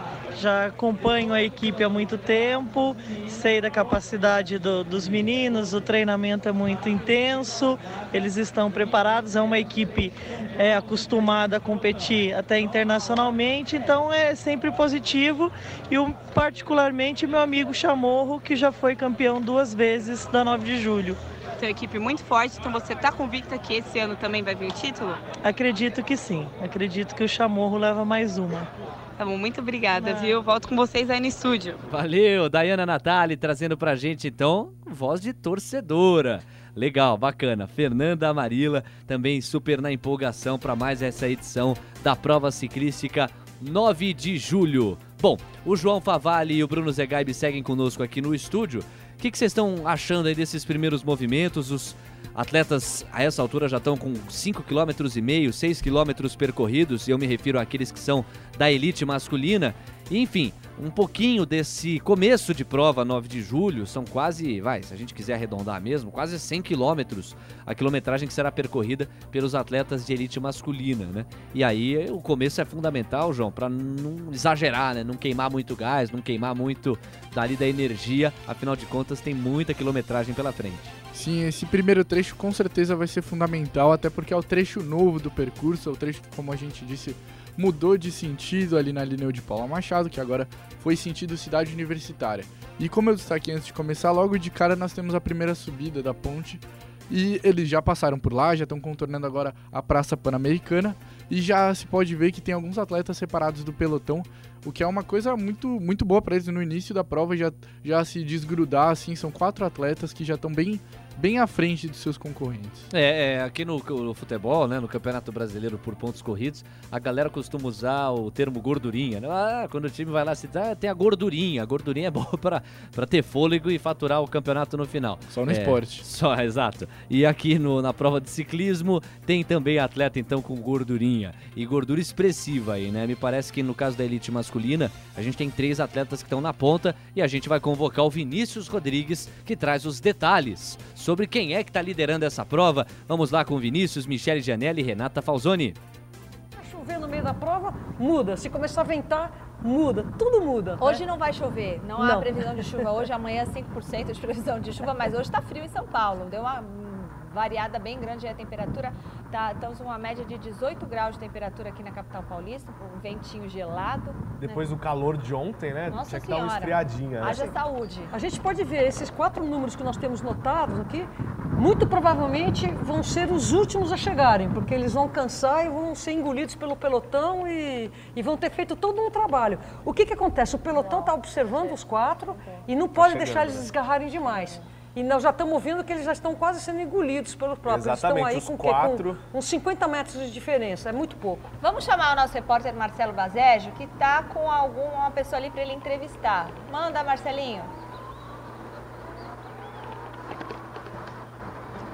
São oito segundos. É isso mesmo, Michele. A gente está aqui com a grande vencedora da categoria aspirante feminina, a Nadine. Ela é alemã, ela tem 27 anos, ela trabalha no consulado alemão aqui no Brasil e decidiu participar da prova ciclística 9 de julho porque ela se machucou. Ela não costuma muito correr de bike, ela é mais do time da corrida, mas enfim, já que ela está machucada, ela decidiu correr. Então a gente vai perguntar para ela qual que é o sentimento, né, de ganhar logo na primeira vez que ela está participando da prova. How's your feeling, né?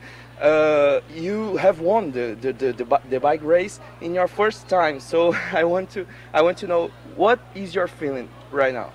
Yeah, of course I'm really happy and I enjoyed the race a lot. It was fun to go with the other men. So I was afraid that there would be different starts, but it was one start, so we just could go ahead. And I think the course was interesting, but it was flat, so there were, were not too many chances to spread the peloton. So um, yeah, it was the sprint at the end, and of course there's no chance against the men, but I really liked it. nice. Ela estava falando que ela estava um pouquinho nervosa, né? Porque ela não conhecia o circuito e como todos largaram juntos, tanto os homens quanto as mulheres, ela não sabia qual seria o verdadeiro desempenho dela. Mas como é um circuito relativamente plano, ela não teve muitas dificuldades e também não deixou com que o pelotão escapasse, assim. Então foi muito bom, muito positivo. Ela disse que se divertiu muito e que foi muito bom ela ter vencido a prova logo no seu primeiro, na, logo na sua primeira participação. Muito bem, então trabalho de reportagem, eu diria até internacional, né? A atleta alemã, Nadine, que conseguiu aí vencer na categoria feminina a prova de aspirantes. Legal, foi bem demais ela, né? Ela que foi a vencedora da categoria feminina de aspirantes. E esse que é o bacana da 9 de julho, né? Você vê, você tem atletas da. A, a gente espera geralmente nos países mais próximos, mas você vê que tem pessoal vindo da Alemanha vir competir. A gente sabe que essa prova é uma prova de nome, ela é renomada, ela é famosa e talvez a mais importante pra, para os ciclistas, pelo fato de ter essa, esse nome esse internacional antes do 9 de julho, a prova internacional 9 de julho, faz com que a prova ganhe volume, né? Sim, de fato. Até quando a prova começou, ela começou já internacional. Quando o Casper Libero inaugurou a prova, até o primeiro vencedor foi argentino. A prova contava com brasileiros, argentinos e uruguaios. Então é uma prova que começou internacional e até hoje só vem ganhando prestígio. E nesses últimos meses, nos últimos dois meses, a gente, nos outros programas aqui da Gazeta, a gente acabou conversando com vários participantes das provas, fizemos várias, uma série de entrevistas e uma coisa que era o concurso entre eles é que todos adoram a 9 de julho. Todos a tratam uh, como uma grande prova, todos prestigiam muito essa prova e têm a vontade de participar e vencer. E fazer todo esse percurso que a gente tanto fala e tanto elogia aqui no programa. Agora, uma pergunta para vocês aqui. É, o que você estava fazendo, João Favalli, em 1986? Aí você já dá uma complicada aqui que eu, eu, não, é? eu não estava existindo. Você não estava existindo. Você nasceu em 1900 e... 2000. Ah, 2000? Nossa, eu tô velho. Robertinho Vilela. E olha que eu sou de 94, hein, bicho? Caramba, ele é dos anos 2000. É, aí, ó, cornetou bem aqui, hein? Olha, pergunta o que não quer. Ou melhor, pergunta o que quer. Responde o que não quer, tá certo? É, Bruno Zegai, você nasceu quando? Sigo o relator aqui. 2000? 2000. Ô, louco. Robertinho, você nasceu quando? Não responda. Agora é o seguinte, vocês não estavam fazendo nada em 1986, mas o Marcos Mazaron estava. Ele tem hoje 54 anos e é diretor técnico da prova. Acreditem, ele foi campeão da prova 9 de julho em 1986. E é claro, a gente quer saber dele como é que ele avalia o crescimento da prova 9 de julho. Vamos acompanhar um pouquinho do que essa voz experiente e respeitável traz pra gente nesse sentido. Muito bem, eu vejo a 9 de julho deste ano como um grande aprendizado para todos nós estamos mudando um pouco o circuito, fazendo algumas partes no contrafluxo, o que vai também favorecer a competição, porque a gente já sai é, nessas áreas de, de, divisão de pista, a gente já sai no sentido certo, então vai ser bacana para quem está participando. E como nós podemos notar, quase metade daqueles que participam do congresso são é, pessoas que estão participando pela primeira vez. Então eu vejo que a 9 de julho, essa é a edição de número 72, e eu vejo que o crescimento dessa prova é muito grande. Ela tem um potencial gigantesco, porque é, cada ano estamos trazendo muitas pessoas que não participaram ainda da prova e aqueles que participaram estão divulgando também. Então eu vejo que realmente esse número que nós temos, que é a nossa meta, é de 4 mil participantes, muito em breve nós teremos esse, eh, esses 4 mil participando desse evento, fazendo a grande festa que é a 9 de julho, com a Fundação Casper Libero, que realmente está de parabéns por essa organização, por investir e apostar no ciclismo. Parabéns. Valeu, parabéns para você também, Marcos Mazaron, 54 anos, diretor técnico da prova 9 de julho, venceu essa competição em 1986. Bonito demais ter esse tipo de envolvimento com a prova. Bom, falar em prova 9 de julho, vamos voltar é, à equipe da GazeteSportiva.com que vai trazer pra gente alguns dos detalhes. Quem que será que tá na frente? O Vinícius Rodrigues Gazeta comando os AM. trabalhos. Prova 9 de julho é na Gazeta. Gazeta Esportiva. É, Muito além dos 90 minutos. Gazeta Esportiva, muito além dos 90 minutos. Curta o nosso site, acompanhe todas as notícias do mundo do esporte e a nossa transmissão, que é show de bike. A gente vê então aí as meninas na Lineu de Paula Machado. As meninas não, os meninos, essa elite masculina no momento que a gente vê na imagem. Esse trecho aí passando próximo já à Ponte Cidade Jardim. Renata Mesquita, qual o trecho mais difícil deste percurso? Qual é a parte mais pegada desses 23 quilômetros, hein? As saídas de túnel, porque são subidas. Então dá aquela quebrada, dá aquela inchada na perna, a perna fica mole, fala, meu Deus do céu, e aí você demora um pouquinho para recuperar. E, mas fora isso, é tudo muito plano, então é fácil, as ruas estão boas. Agora os túneis é onde pega. Sempre pega um pouquinho. Vamos dar uma olhadinha no percurso da prova. O Fernando Gavini fez uma reportagem mostrando pra gente qual que é o itinerário mesmo. Pode rodar, Caio. Poucos dias antes da largada oficial da prova ciclística 9 de julho, é o momento de aferir o percurso que vai receber centenas de competidores pelas ruas de São Paulo. A gente vai fazer uma aferição do circuito para estar no dia do evento, fazendo fechamento, as curvas, vendo parte de tem que colocar uma seta para direita, esquerda. Geralmente tem aqueles pessoal que vem retardatário do, do pelotão principal, então esse cara tá centrado ali não acaba se perdendo. Então vou dar uma aferição certinha no percurso, fazer a sinalização correta dos retornos, para não ter falha no dia, né? A aferição partiu da Praça Professor Cardim, em frente ao Jockey Clube, local da largada da 9 de julho, e passou por todos os 23 quilômetros e 300 metros do percurso. O objetivo é encontrar possíveis obstáculos, como buracos, que atrapalham a vida dos ciclistas no dia da corrida.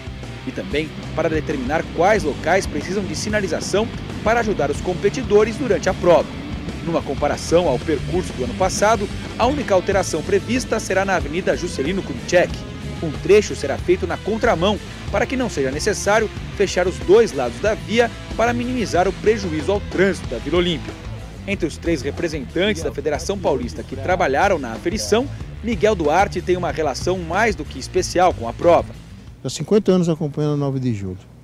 Então, para mim, é uma emoção muito grande estar participando da, da, da, da montagem da, da, federação, da, da prova da Gazeta Esportiva, que eu sempre acompanhei, das voltas de estado. Principalmente a 9 de julho, que eu competi algumas e tive o prazer de, de ganhar uma. A vitória dele aconteceu em 1977, época em que a 9 de julho foi disputada em duas etapas. Eu tive o privilégio de ganhar justamente aqui inaugurou Imigrantes, de 77. Subiu de São Vicente a São Paulo, terminou em frente ao Prédio da Gazeta, foi onde eu ganhei a etapa e no outro dia foi Interlagos, mais 60 quilômetros de Interlagos. Não há dúvida que a prova de hoje é menos desafiadora do que na época de Miguel Duarte, mas há uma vantagem. O circuito mais plano atrai novos praticantes para o ciclismo e ajuda a popularizar o esporte. Hoje eu considero como um passeio da primavera, né? Mas é bom porque traz o público e traz mais pessoas para competir. Tem mais chance de outras pessoas ganharem, né? Tem mais chance de pessoas gostarem e, e se envolverem mais com o esporte. É verdade, muita gente nem conhece o ciclismo no Brasil. E vai ter oportunidade, está tendo oportunidade nesses últimos anos, que a Gazeta voltou a prova de rua, de, de vir assistir, relembrar o tempo que eles assistiam e trazer a garotada para incentivar eles a pedalar e ser um competidor. E aí estamos de volta com imagens ao vivo da prova ciclística E o 9 de Vinícius. Rodrigues retomando os trabalhos, temos um portanto, para trazer os detalhes de quem tá na frente, quem não tá. Vamos lá, Vini Rodrigues. Como é que funciona a dinâmica de um pelotão, Renata Mesquita? Olha, é, então, agora a gente vê eles todos, tá, tá compacto o pelotão, né? Então, o que que acontece? As equipes ficam juntas, né? Você vê os, os ciclistas da- das equipes ficam juntos. Os gregários, como a Renata falou, pro- ficam pro- protegendo o sprintista da equipe. E se por um acaso saiu uma fuga, por exemplo, aquela primeira fuga que saiu, a gente tinha quatro atletas Isso. de quatro equipes diferentes. Então, se por um acaso tem uma equipe que está lá no fundo, no, no pelotão, que não tem nenhum atleta deles na fuga, eles vão tentar neutralizar. O que, que é isso? Eles vão acelerar o passo para ver se pega a fuga. Agora, se por um acaso tem um atleta deles na fuga, o que, que o resto da equipe faz? Tenta segurar o pelotão para o que a gente fala, fazer a fuga vingar. Mas realmente, no começo de uma prova, dificilmente a, a fuga vinga, né? Porque os atletas se cansam. Com certeza. Né? E, mas é, é mais ou menos essa a dinâmica do pelotão. Então, assim, quando a gente vê alguém cruzando a linha de chegada, teve todo um trabalho de equipe por trás. E quando a gente aprende a, a, entender a dinâmica do pelotão, entender como é que funciona a prova, o que cada um da equipe está fazendo, qual que é a função de cada um, qual que é a característica, fica muito interessante assistir a, o ciclismo. Afinal de contas, é um trabalho em equipe, como destaca a Renata, ciclista que é. Bom, agora é o seguinte, a... Bem, você sabe que a campeã aspirante feminina não só conversou com a equipe da GazeteEsportiva.com e a gente pôde ouvir isso né, um pouquinho, como também conversou com a nossa equipe, como também conversou com o nosso time. A gente em instantes vai ter o, o áudio aqui da campeã aspirante feminina, a Super Nadine, que venceu, ela é alemã, né? Venceu esta categoria, foi muito bem. Chegou a conversar ao vivo com o Marcelo, repórter da TV Gazeta, da GazeteEsportiva.com. E em instantes vai ter é, aqui com a gente uma participação especial também. O Pedro Ramiro chegou a trocar uma ideia com ela. Enfim, vai conversar conosco em instantes. Pode ser agora então. Vamos ouvir a Nadine que fala inglês e o Pedro Ramiro traduz. Fique tranquilo, vamos ouvir. Bom, pessoal aqui da rádio, estou aqui com a Nadine, campeã da categoria aspirante. E, Nadine, a emoção de ganhar essa prova, você esperava que ia ganhar? I didn't know um, if I will win or how I would be because I'm, I didn't do É um sotaque importante mesmo, vamos ouvir. years, so I had no idea, but I think all the strong girls go with the elite. So I tried to stay in the front and yeah, I enjoyed it a lot. É, a Nadine falou aqui que não esperava, porque ela é, pratica assim o esporte mais no amador, é, mas foi muito bem na prova, Nadine. É, espera competir nas, nas próximas provas 9 de julho, tem a expectativa de estar tá aqui no, no, ano que vem? Yeah, certainly I will uh, participate next year, so maybe I also can uh, go with the Federado or the Elite. And yeah, I really like this race. It, it's tough because it's uh, only flat, so you don't have many chances to to go ahead alone. But yeah. É, ela falou que com certeza ano que vem ela vai estar aqui e quem sabe participar do federado e para elite. E ela falou que está sozinha, mas é difícil, mas ela vai estar aqui ano que vem. Pessoal do estúdio, a Nadine, que é alemã, certo, Nadine? E, e tá com vocês aqui. É com vocês agora. Valeu, Pedro. E por isso que ela tem esse sotaque importante aí, né? É o Nadine com sotaque internacional. Bruno Zegai, toda vez que a gente ouve. É, a gente tem um bordão assim, né? O brasileiro, que é o gringo, né? O gringo, a gringa. Toda vez que vem um gringo ou uma gringa, é, a gente fica assim impressionado, né? Tem essa percepção imediata, tipo, ó, é alguém importante. A Nadine é bem importante, é uma atleta que tem uma história bastante interessante, relevante dentro do ciclismo e tá conhecendo o Brasil e São Paulo de um jeito diferente em função da 9 de julho. Você ficou impressionado com o sotaque dela? Fiquei impressionado, é, por, por ser alemã, é, é, legal esse reconhecimento que o Brasil e a prova de 9 de, é, prova de prova 9 de julho tem e consegue trazer, expandir esse seu, seu conhecimento, reconhecimento e é muito bacana ouvir esse sotaque é, diferente, Você né? vê que ela demonstrou mais sotaque ainda quando ela se arriscou a falar da categoria da prova, Federado. Federado. Né? Federado. Elite. Elite. É, de elite. Tem muito alemão que, é, que os artigos na língua alemã são completamente diferentes, né, do que os artigos na língua portuguesa. E muitos alemães é, trocam feminino e masculino porque não existe essa lógica dual para eles na língua alemã, né?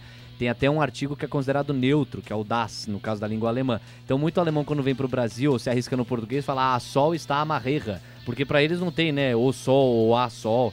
É, aqui no português é muito lógico masculino e feminino. Para eles, não necessariamente, né, João? Você que é um especialista. É, não, especialista acho que seja. É muito, né? É, é, muito sobre as minhas costas, só apenas do, do século XX ainda, mas agora anos 2000, né? uma outra geração, mas É. eu achei muito bacana a história dela, dela falar que simplesmente pedalava por lazer e aí ela vai de primeira e na primeira prova ela ganha a prova, assim.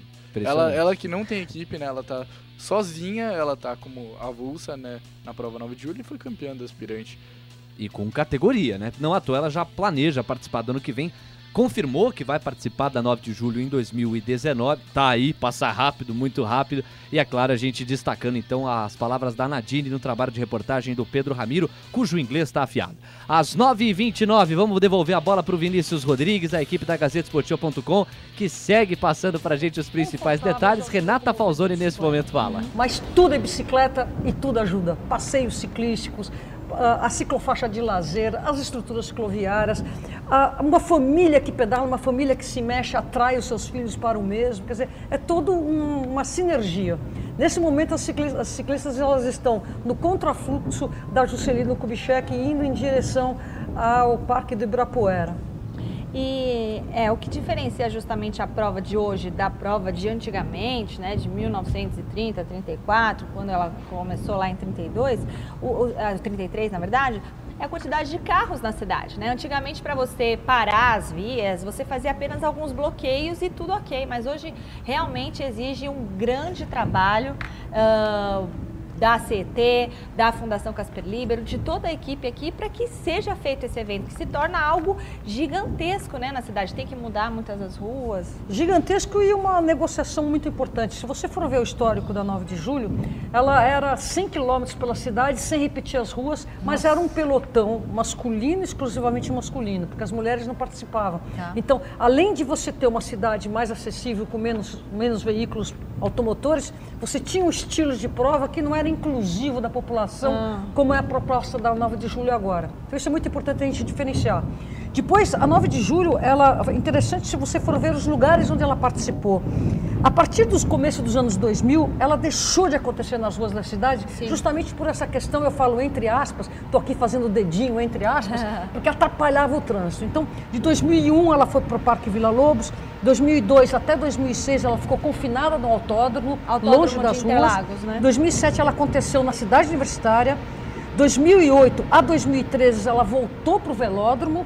Ela chegou em- nessa, nessa proposta de tirar das ruas da cidade.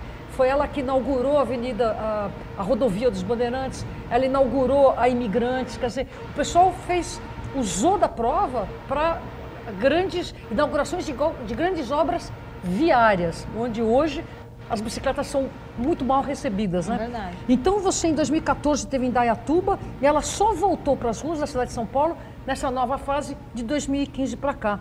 Importante notar que de 2012 a 2014, a 9 de julho nem se chamou 9 de julho. Ela se chamou Grande Prêmio São Paulo Internacional de Ciclismo Então, e que não conta nessa numeração. Então, portanto, por exemplo, a vitória de 2012 do, do Chamorro, a gente considera como uma vitória de 9 de julho, num evento que não se chamava 9 de julho e que a gente então até contesta se ele é campeão ou bicampeão da prova. Vai lá, Vinícius. Os homens, imagina os homens completando aí a primeira volta. Completando a primeira volta, à frente o Vitor Gustavo Silvestre Teixeira, ele que é da equipe de Guarulhos, do Pro Cycling Team, o Vitor Gustavo Silvestre Teixeira. Claro, ele deu uma fuguinha, mas ainda tem muita gente atrás dele. Nossa, mas eu tô achando que o pessoal tá chegando, hein? É a primeira que de quatro voltas. Foram 23,37 quilômetros. Muito bem, então Vitor Gustavo Silvestre Teixeira, neste momento, lidera a prova 9 de julho, categoria Elite. Tá indo muito bem o Vitor Gustavo Silvestre até aqui, vamos acompanhando aí o rendimento dele. E engraçado, né? A Renata Falzoni passava por algumas curiosidades interessantíssimas de se pensar. A prova 9 de julho ajudou, né, a inaugurar trechos muito comuns. Hoje, ironicamente, em que não se eh, passam bicicletas, né, no dia a dia, no comum, né, do banal aqui da cidade de São Paulo, mas que hoje, quase que num ato de empoderamento, eh, voltam à sua natureza, voltam às suas origens e permitem aí o tráfego de bicicletas. Bom, é o seguinte, vamos conversar ao vivo com o repórter Pedro Ramiro, que destaca a premiação da categoria aspirante, né? O pódio aos pouquinhos vai sendo montado e vai ter medalha sendo distribuída, Pedro Ramiro. Alô? Oi, Pedro. E aí, quais as informações? Daqui a pouco premiação categoria aspirantes. Pessoal, eu tô aqui teve a premiação já da categoria aspirante feminina, é, as cinco primeiras no, no, no pódio geral, é, contando com a Nadine no pódio que a gente entrevistou. É, o secretário municipal de esportes de São Paulo, João Faria, ele fez essa premia, entrega da premiação, né? Os troféus foram entregues e entregues e assim, por, agora a gente vai ter a entrada do pódio masculino, né, da categoria aspirante. Muito bem, então destacando o Pedro Ramiro, testemunho ocular da 9 de julho, dizendo que a premiação da categoria aspirante feminina já aconteceu e a premiação da categoria aspirante masculina vai acontecer. E como é que tá o clima por aí, Pedro? Vamos ver se você ainda nos ouve é, bem aí para compreender a pergunta. O clima, o ambiente, como é que tá? A galera Olha, tá comemorando Léo, já junto aos aspirantes aí? O clima é de alegria, viu, Léo? E assim, está todo mundo em volta do pódio nesse exato momento, todos, inclusive os ciclistas que é, não conseguiram estar entre os primeiros colocados, vieram aqui prestigiar a todos, inclusive os não só os ciclistas, né, mas também o, o público que veio ao evento, assim, está é, um clima bem bacana, inclusive agora passando aqui ao meu lado a categoria Elite, o pelotão da categoria Elite, e assim, é, enquanto tem a premiação da aspirante, tá rolando a elite, a federada e assim vai a 9 de julho. Muito legal. Pedro Ramiro trazendo de perto o ambiente ali na altura da Lineu de Paula Machado, junto à Praça Professor Cardim. Premiação, então, dos aspirantes. Já aconteceu no caso das mulheres, acontecerá em breve, em instantes, no caso dos homens. Obrigado ao Pedro, que mais tarde volta. Legal, né? Você vê, é, o clima, o ambiente tá muito bacana. É uma grande festa antes de qualquer coisa, independente de quem vença, de quem suba no pódio ou não. A 9 de julho, por ser até anual, quer dizer, demora a chegar. A gente sente falta da Copa, né? A Copa tem quatro anos. A 9 de julho é uma vez por ano. Não é algo banal, do dia a dia. É bem raro, se você parar para pensar. Uma vez, um dia, algumas horas do ano por isso justifica toda essa energia alto astral, né, João? Sim, é uma prova muito querida por todos. Como ele disse, o clima é de alegria e a galera que não ganhou tá lá para prestigiar os companheiros e para fazer um treinamento e quem sabe ano que vem conseguir um pódio ou pelo menos participar e melhorar seu tempo. Muito bem, é por aí, né, Bruno?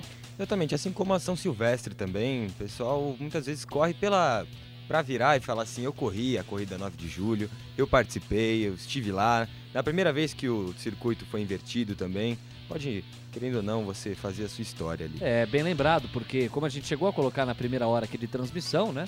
É, o percurso tinha sentido Ponte Cidade Jardim e hoje o sentido é USP, é sentido Cidade Universitária. Essa é a grande novidade em comparação ao ano passado. Bem, quem tem as informações na ponta da língua sobre a liderança da prova, sobre os atletas que estão chegando por aí e que estão conduzindo bem as categorias Elite Federado masculino, é o Vinícius Rodrigues e a equipe da da GazetaEsportiva.com. Então vamos lá com o Super Vinícius, o meu grande amigo, que nesse instante passa para Renata Falzoni. Dá um vamos ouvir lá pro carro batedor, né? Você vê que ele vem buzinando, sai da frente, sai da frente. Vai acelerando. Eu queria fazer um comentário lá da largada, passou um pouco o time, né?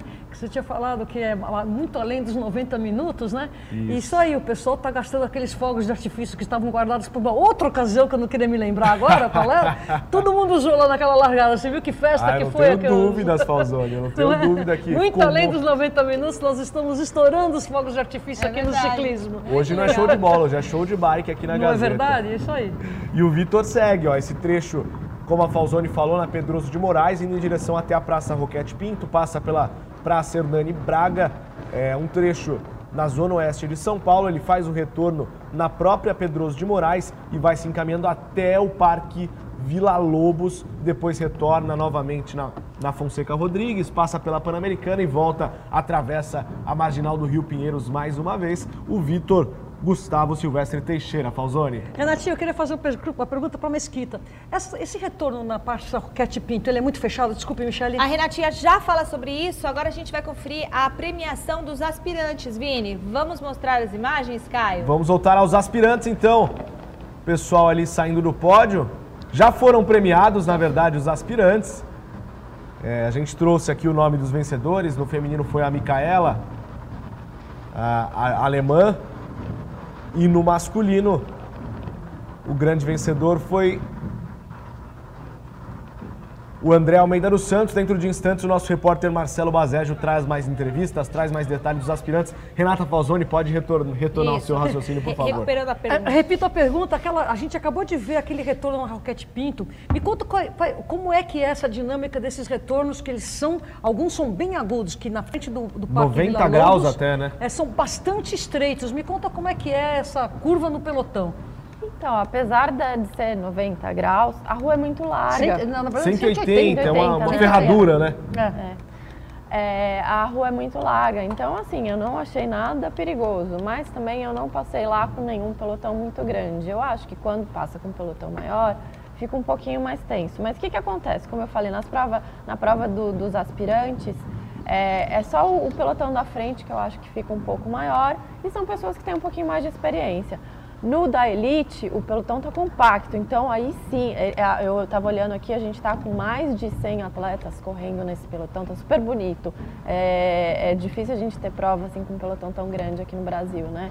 Então, realmente, quando eles passam lá, e é, é muita gente daquela funilada, mas eles também têm uma baita de uma experiência, habilidade, dificilmente acontece queda. Então, tranquilo, não, não tem problema não. Essas E a retomada na saída da curva, como é que é você jogar a marcha correta? Tudo isso é muito técnico, imagino, quando você está naquela adrenalina para retomar a saída da curva sem Sim, perder. faz, faz parte, da, faz parte da, da, da, da habilidade, né? Você saber reduzir para entrar na curva e, tro- e trocar as marchas. Um câmbio eletrônico ajuda, claro. Porque aí você troca rapidinho e retomar para não deixar a velocidade cair muito. E o saber barulho? fazer a curva, Descreve o né? barulho. Cracá, cracá, cracá, cracá. É, então... Sai, sai, sai. Olha, olha. Cracá, cracá. É, não, esse, barulho, esse barulhinho em- emociona, é uma delícia. O Marcelo Bazed está agora com os vencedores da prova dos aspirantes. É com você, Marcelo.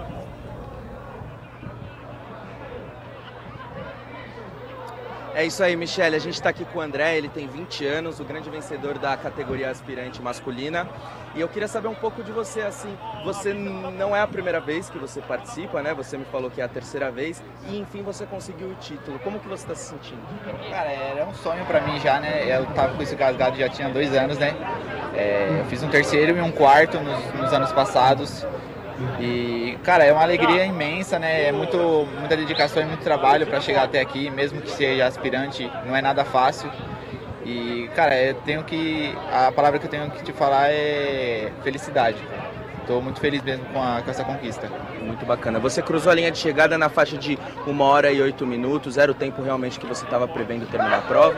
Sim, é, eu, eu corri sábado e domingo, né? É, eu tava meio cansado hoje. É, minha, eu tentei me guardar a prova inteira, mesmo para chegada, que eu tenho uma boa chegada. É, eu já pensei isso desde ontem, já que eu tava me sentindo bem cansado e o tempo que eu queria fazer era o tempo do pelotão. Se saísse alguma fuga, eu tentaria saltar, mas como não teve fuga, eu me mantive ali e consegui me posicionar bem na chegada. Bacana.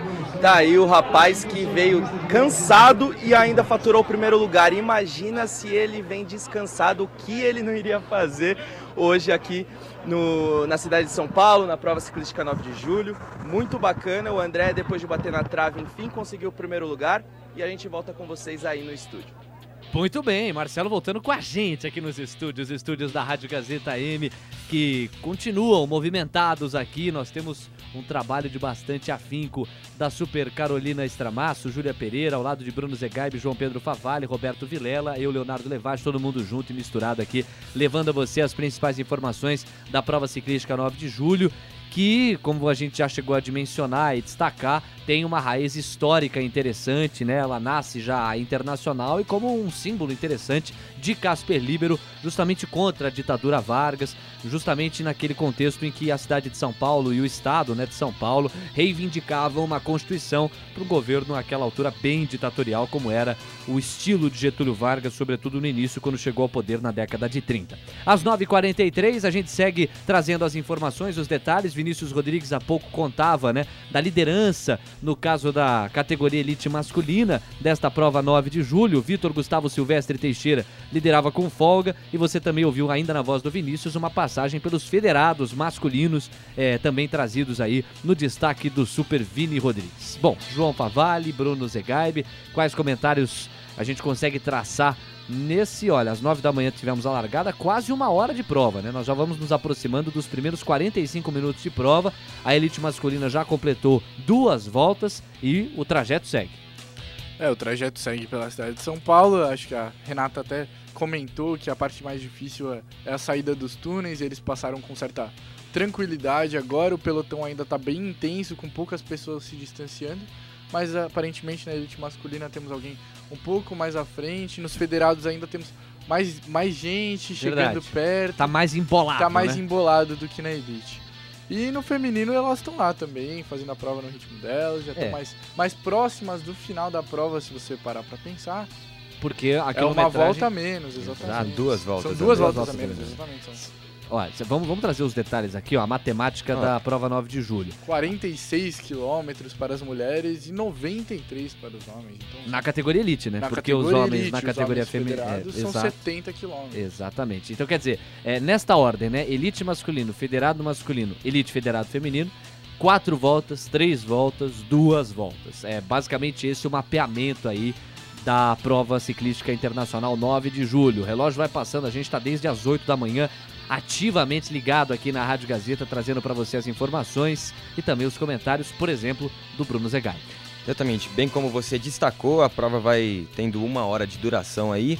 E a elite masculina, eh, essa categoria, ela não tem um limite, mas ela tem uma, uma previsão. Até porque, como eles vão disputar realmente um, a conquista, da, a vitória né, da prova, eles vão ali, não vão enrolar muito, assim como se espera do aspirante e tal. Então a previsão de término do, do- da categoria elite masculino é para as 11 horas e 1 minuto. Então ali se espera duas horas no máximo de, de prova. Lembrando que são quatro voltas de 23,5 km ali, mais ou menos, totalizando uns 93, 94 quilômetros. Muito bem, e nós temos informação importante daqui a pouquinho para trazer para você. Só queria trazer um histórico, né? Eu me referi à prova 9 de julho como um símbolo do esporte. Criado, pensado, desenhado pelo Casper Libero em 1933, logo um ano depois da Revolução Constitucionalista do Estado de São Paulo, né, em 32. Então, em 33 surge a prova ciclística 9 de julho e ela já surge, surge com DNA internacional, como o João trouxe, né? É, uruguaios participaram, argentinos participaram, brasileiros, obviamente, também participaram. Desde então só cresce. Em 1947, com a presença de ciclistas brasileiros, também de argentinos e uruguaios, ela ganhou esse rótulo internacional para que em 85, né, em toda a sua história, a prova deixou de ser realizada de 41 a 46 durante a Segunda Guerra Mundial, de 52 a 54 e de 66 a 68. Mas 1985 é uma data importante porque é a partir desse ano que as mulheres eh, conseguem participar da prova, passam a participar da prova. Essa questão do gênero é sempre importante, não faz o mínimo sentido, é no mínimo imbecil é, você querer separar ou excluir mulheres de qualquer contexto que seja. No caso da prova ciclística 9 de julho, é, o raciocínio é o mesmo, e a partir de 85 foi um ano importante de empoderamento para as mulheres que passaram a poder competir na prova. Curiosidades da prova ciclística 9 de julho para você conhecer um pouco melhor e com mais afinco aí a tradição da prova. João Pedro Favalli traz uma informação importante. Sim, a informação importante é que o, o, o homem que estava muito à frente de seu pelotão, muito à frente de seu pelotão, ele estava concorrendo pela prova dos federados, na verdade. Ele que estava se distanciando. O Vitor Teixeira, na verdade, é federado. Federado. E, e os dois que estavam se separando, que nós vimos há pouco as imagens da GazeteSportiva.com, são Ricardo Luiz Piccoli e Guilherme Diego, Diego Mariano, que são os dois líderes da prova de elite masculina que estão na frente neste momento. Perfeito. Então, esclarecedor aqui o que traz o João. Então, quem lidera neste momento a prova federada masculina é o É o Vitor Teixeira que nós destacamos há pouco. Vitor Gustavo Silvestre Teixeira. Muito bem. E os dois que estão na frente na categoria elite masculina? Ricardo Luiz Piccoli e Guilherme Diego Mariano. No trabalho preciso aqui de monitoramento da Carolina Estramasso e Júlia Pereira, a gente vai trazendo as informações quentinhas para você. Tá certo? Bom, é o seguinte, 9h48, Vinícius Rodrigues segue trazendo os trabalhos de transmissão, acompanhando na ponta dos dedos ali os ciclistas que lideram as categorias. E a gente volta a passar a bola para a equipe da GazeteSportiva.com. Vamos lá. O masculino ainda foi. Ainda faltam duas voltas e meia aproximadamente. Bom, a gente estava aqui falando do pelotão. A gente fez uma reportagem para explicar para vocês de casa um pouquinho da importância do pelotão. Olha o pelotão vindo lá atrás. Caio Potronieri, mostra pra gente por que, que o pelotão é tão importante. No ciclismo de estrada, o maior adversário dos atletas não pedala e dá trabalho para todo mundo. Os efeitos do vento são determinantes e é por causa dele que os ciclistas pedalam em pelotão. Aquela massa de bicicletas juntinhas que você está acostumado a ver nas competições. Na prova ciclística 9 de julho, eles estarão lá. Você começa a entender um pouco de como funciona o ciclismo. O pessoal, a respiração, o barulho da roda, a energia é completamente diferente. Você se sente numa prova do Grand Tour, do Pro Tour, você sente que você está vivendo aquele, o ciclismo de alta performance. Começam a passar atletas pela direita, pela esquerda, é um negócio bem complicado de você se encaixar. Essa sensação de estar no pelotão é uma das coisas que eu mais gosto na vida. É muita adrenalina. Quem fica no meio do grupo economiza até 40% do esforço na comparação com quem está com a cara no vento. Assim, essa formação é essencial para a estratégia das equipes numa prova em vários momentos. O líder de uma equipe pode poupar esforços para a arrancada final, ou, por juntos serem mais fortes e mais velozes, eles também conseguem impedir que algum atleta escape e se distancie sozinho. É comum até atletas de equipes rivais precisarem trabalhar juntos. A união ali do grupo é que faz a força, né? Você consegue manter um ritmo e uma velocidade que sozinho você nunca andaria. Principalmente para quem é aspirante na 9 de julho e vai correr uma prova pela primeira vez a atenção precisa ser total. Eu falo assim, você tem um olho no peixe e outro no gato.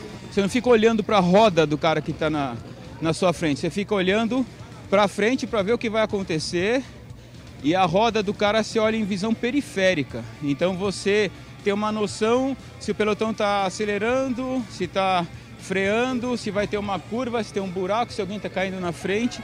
A coisa é séria mesmo. Qualquer vacilo e muita gente vai pro chão. Você não pode se distrair. Você não pode dar uma olhadinha pro lado de repente. Você tem que ficar prestando atenção no que está acontecendo o tempo todo, porque uma freadinha que, que a pessoa da frente dá, você acaba correndo risco de derrubar o pelotão inteiro. E, e, ficar prestando atenção o tempo inteiro no cara da frente, no cara do lado, no cara de trás entendeu? Tá o tempo inteiro com a antena ligada para não fazer nenhuma besteira, porque qualquer coisinha você pode se machucar. Por essas e outras, estar dentro de um pelotão é uma das grandes emoções do esporte em duas rodas. Então esse instinto competitivo do, do ser humano, uns tem mais, outros menos, é que vão deixando essa adrenalina mais quente no, no momento do pelotão. Muito bem, no clima, prova ciclística internacional 9 de julho, para você acompanhar, curtir, se ligar, para junto com a gente acompanhar é, cada detalhe. É O João Favalli tá de olho nas informações e você que tá de ouvido ligado na Gazeta M não perde nenhuma delas. Pois não, João? Queria falar agora um pouco sobre a prova feminina. Nós destacamos até agora os líderes parciais das provas masculinas de elite federado e nós temos também a liderança na prova feminina. A liderança é dela, Jéssica Aparecida dos Santos Brás, do time do Aldax. Time do Aldax, portanto, liderando a prova com a Jéssica. Jéssica Aparecida, ela mesma. Muito bem. É categoria federado feminino ou elite É feminino? federado elite. É... Federado Elite, que é o quê? O, o É, conjunto que eles largam juntos, exatamente. né? Exatamente. Não tem nenhum segredo aí. As, as mulheres largam é, juntas na categoria Federado Elite. Portanto, a Jéssica é quem está na ponta desta prova especificamente. Sim, ela foi sétima colocada no ano passado e agora parece que vai desempenhar um ótimo resultado novamente. Boa. Princípio indo bem aí a Jéssica, a gente segue de olho.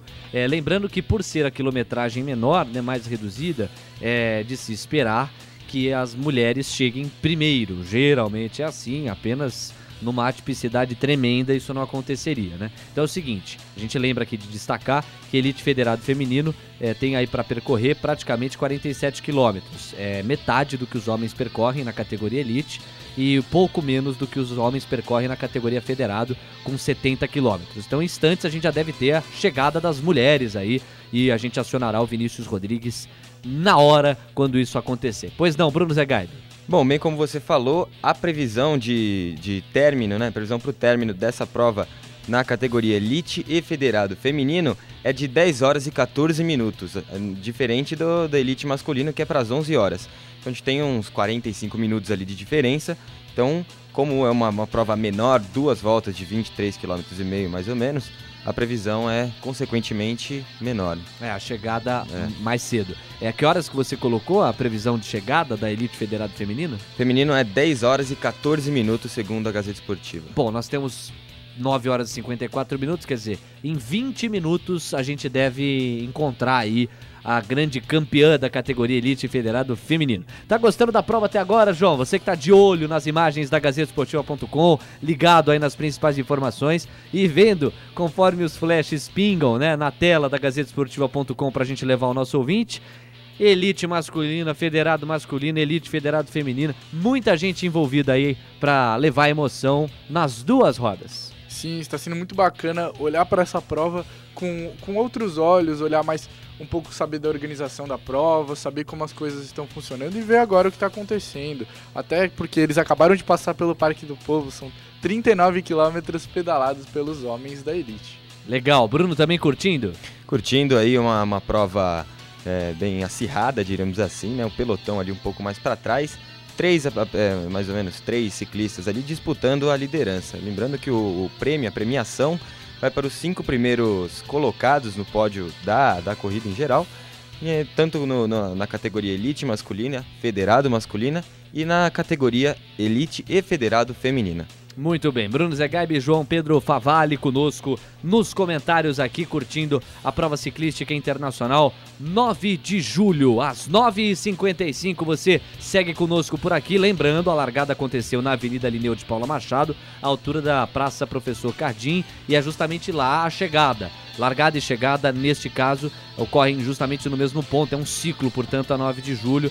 E a gente, em instantes, vai trazer para você. É, 10 e 14, mais ou menos, é a previsão da chegada Elite Federado Feminina. Muito bem, vamos convocar a equipe da GazeteSportiva.com, os nossos repórteres, os nossos comentaristas daqui a pouco, na sequência da nossa transmissão, porque agora a gente faz uma rápida pausa, não sem antes esclarecer que, em função da transmissão especial da 9 de julho, nós não estamos exibindo hoje o programa Bom Dia Gazeta, é, o público que acompanha o Bom Dia, a Renata Câmara, a sua equipe, enfim, vai aguardar, porque amanhã o programa volta normalmente à nossa grade, das 8 às 11 da manhã. Hoje é dia de curtir bicicleta e esporte. A gente volta já.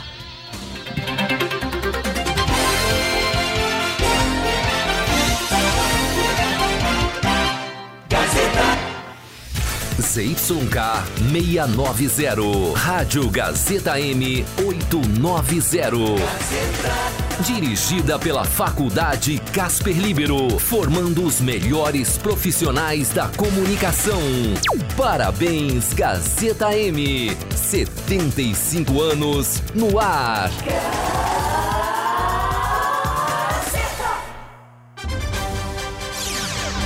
A Rádio Gazeta empreenderá o melhor dos seus esportes. Rádio Gazeta 67, disparada no esporte tem. Gazeta M. 75 anos no ar. Produção não é para qualquer um. Tem que ser ágil, proativo e esforçado. Mas fica muito mais fácil quando a escola é a Gazeta AM. A produtora da Band News FM, Letícia Valente, explica o porquê. Na Gazeta M eu pude ter a experiência real de trabalhar numa rádio que funciona 24 horas por dia, com conteúdo jornalístico, também conteúdo cultural, também falando sobre esporte. Você pode trabalhar em várias funções dentro de uma rádio e foi fundamental assim para eu ter esse primeiro contato também com o mercado de trabalho. E eu só consegui essa colocação que eu tenho hoje porque eu já tinha alguma experiência na Gazeta, principalmente na Casper também, que é uma faculdade que tem bastante nome no mercado. Gazeta M 75 anos. Eu faço parte dessa história. Parabéns, Gazeta M. 75 anos no ar. Gazeta. Que legal ter a sua companhia. Vamos juntos? Como é que tá o seu dia por aí? Vamos lá? Gazeta M 890. 958. Rádio Bike Gazeta M. De volta curtindo as emoções da prova ciclística 9 de julho, nesta segunda-feira, feriadão, hein?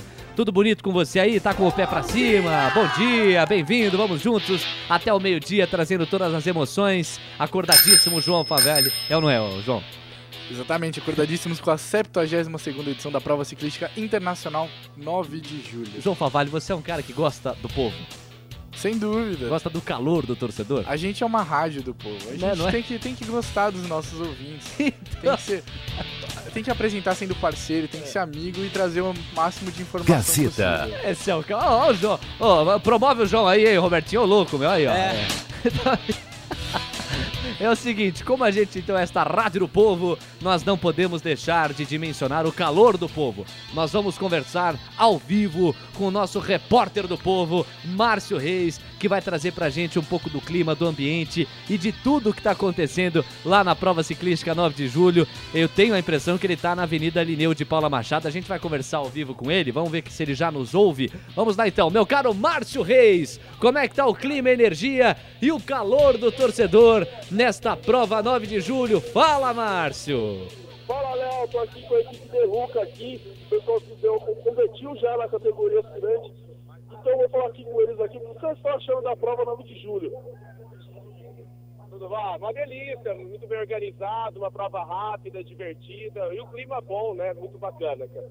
Não, e poder experimentar a cidade, paisagem, nesse clima, tudo interditado só para os ciclistas foi sensacional. Muita organização, tá de parabéns. Muito show. Aí, Léo, pessoal da equipe Derruca, todo mundo animado aqui com a prova 9 de julho. Muito bem, o Márcio trazendo aí palavras importantes, né? Palavras interessantes pra gente dimensionar nessa prova. Ô Márcio Reis! Pode falar, Léo! Você, você que tá no calor aí da galera, traz um pouquinho aí da descrição do, do ambiente. O torcedor tá animado. Como é que você tá sentindo aí?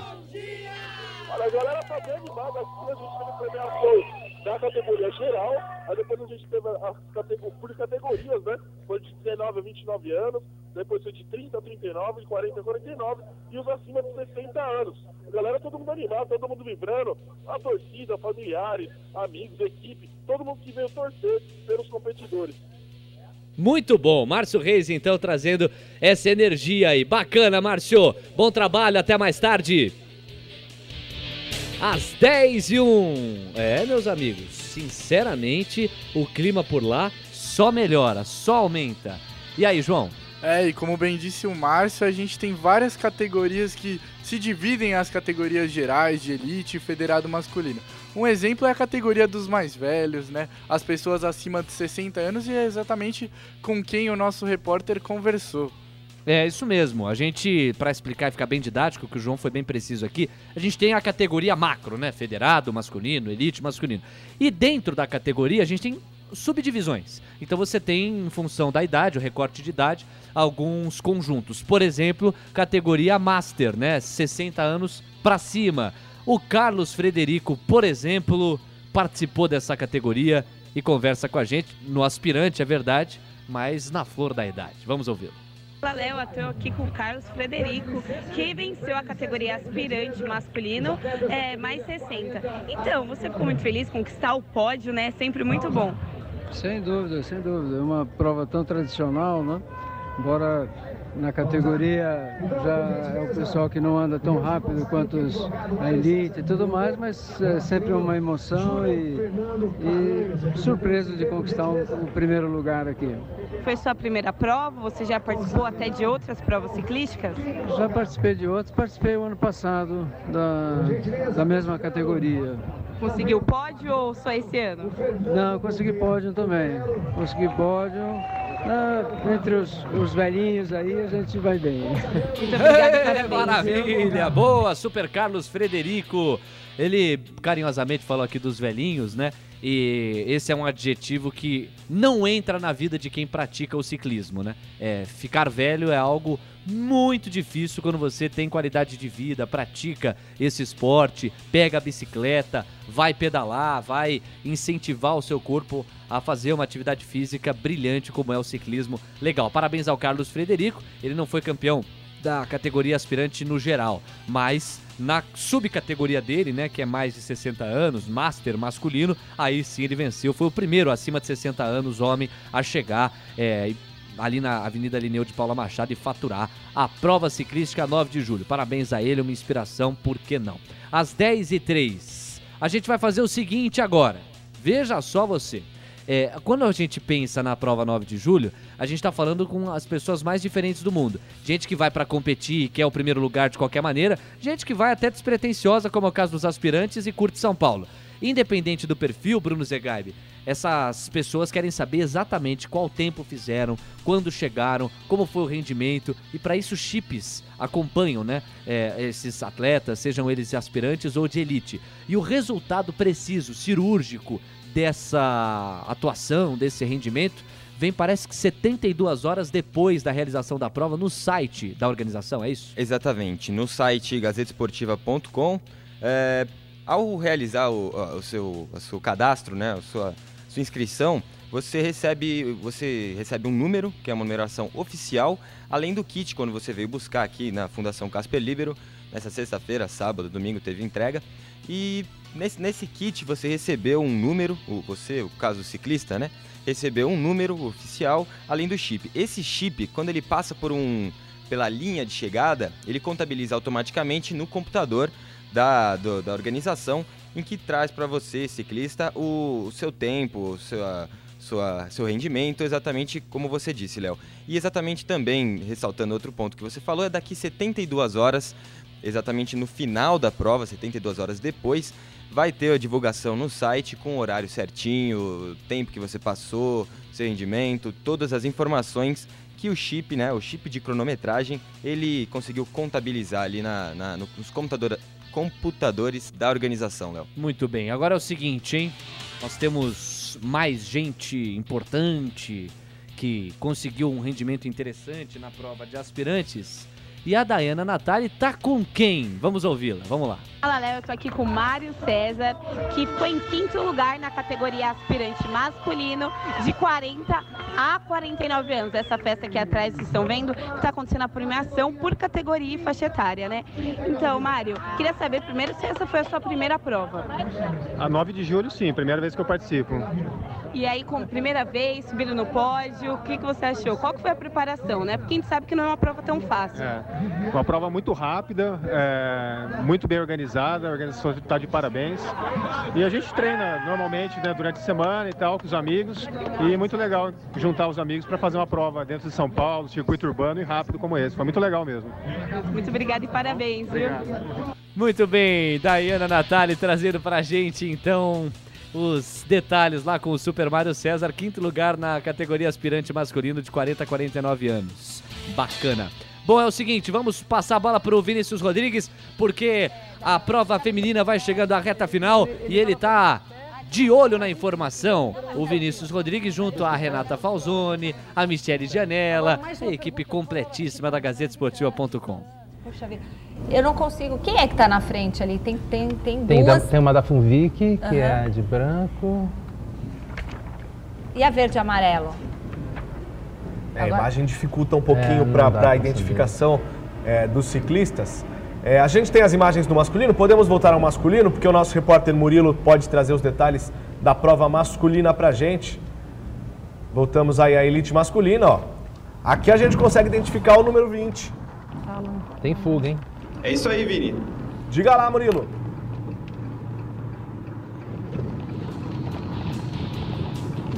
Isso aí. Isso aí, tem fuga de quatro atletas já chegando aí numa parte mais decisiva da prova. Vamos a eles. Alain Manieso, da São Francisco Saúde Ribeirão Preto.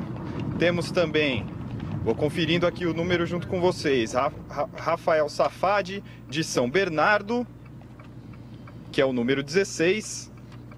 Aí a gente vai para o 63, que é o Luiz Guilherme da Funvic de São José dos Campos. E também o número 85, que já esteve aí em mais duas, três fugas hoje, o Samito Vargas de Rio Claro. É claro que o pelotão está bem pertinho, a gente está aqui chegando na Praça Pan-Americana agora.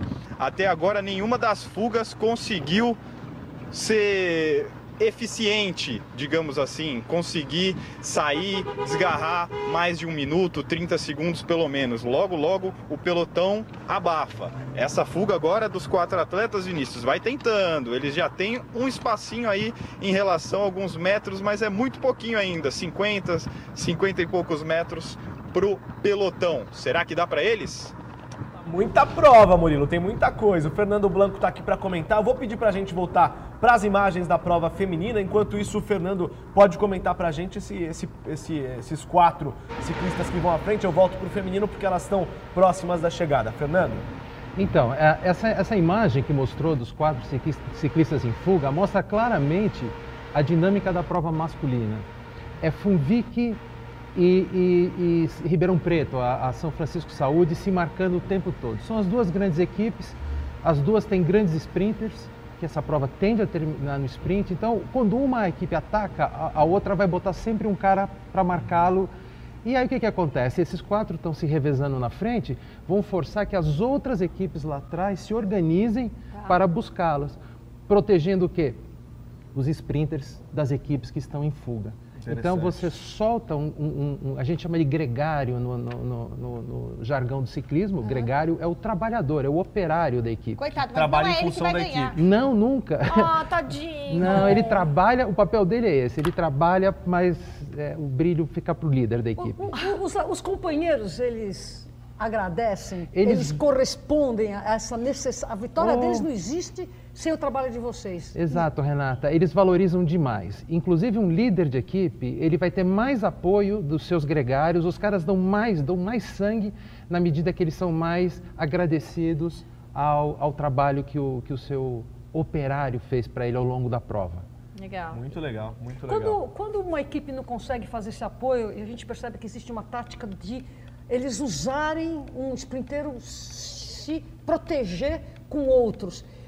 Como que fica? Fica na amizade ou alguns impedem que ele faça eh, uso de equipes de terceiros? Pois é, é- essa é uma ótima pergunta. Existem equipes que são estruturadas para o sprint. Então, a Funvic, a São Francisco Saúde de Ribeirão Preto, são equipes que formam aquela, aquele, eles botam uma fila de ciclistas são os embaladores e trazem o seu sprinter de roda até os últimos metros. Tem equipes que não têm essa, essa força. Então, o seu sprinter tem que ir pulando de roda em roda, como a gente fala, para se posicionar para o sprint. Ora, ninguém quer deixar. Tem jogo sujo.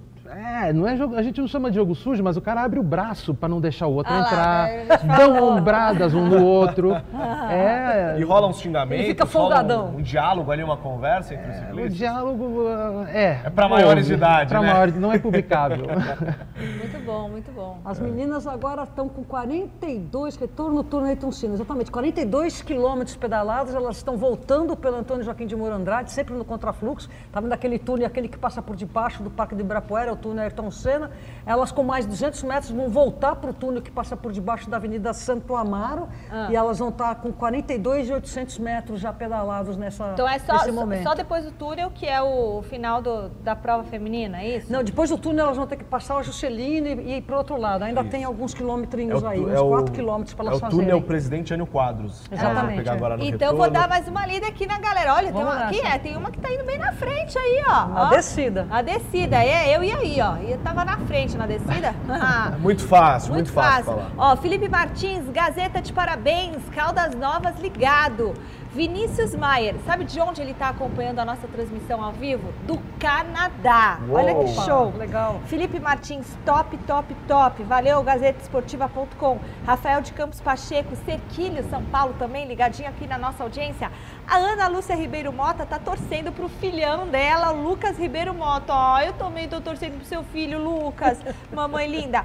O Pelote Ciclismo, meninas na marca de 35 quilômetros de prova 9 de julho, fuga neutralizada, nova tentativa de escapar com Funvic Memorial na ponta. Várias fotos chegando. Aí tá aqui, ó, o Sérgio Vilar Monteiro, bom dia, acompanhando a transmissão ao vivo aqui de Santos. Que bacana, gente. Parabéns, Gazeta Esportiva, transmitindo a prova 9 de julho e divulgando o esporte, diz a Fernanda Lima. Beijo para todos vocês. E a gente vê aí a 43 saída 500 aí do túnel Jânio Quadros, Renata Falzoni, reta final. Ainda É. não, ainda tem um chãozinho, ainda É, tem um chãozinho. é importante agora já começar a dar aquela acelerada. A gente vê a 242. Vamos conferir quem é a 242. É a Thaís, que é da equipe de Memorial, é uma das equipes fortes, que tinha a Ana Paula Caseta e a Ana Paula Polegatti como principais velocistas. A Camila Coelho também é da equipe, assim como a Adriana Lobo. A Thaís Maiara Benato vai puxando aí esse pequeno grupo de cinco, seis é, ciclistas que vão à frente. É, o Fernando Blanco, o que a gente consegue observar desse, desse grupo feminino, desse, desse- dessas cinco, seis atletas que vão mais à frente, Fernando? Claramente a Memorial, que é a melhor equipe de ciclismo feminino do Brasil, tomando a ponta, né? Nesse grupo de, de, de- de fuga que a gente está vendo, tem duas meninas da Memorial que vieram da Bélgica, como a Renata Mesquita comentou.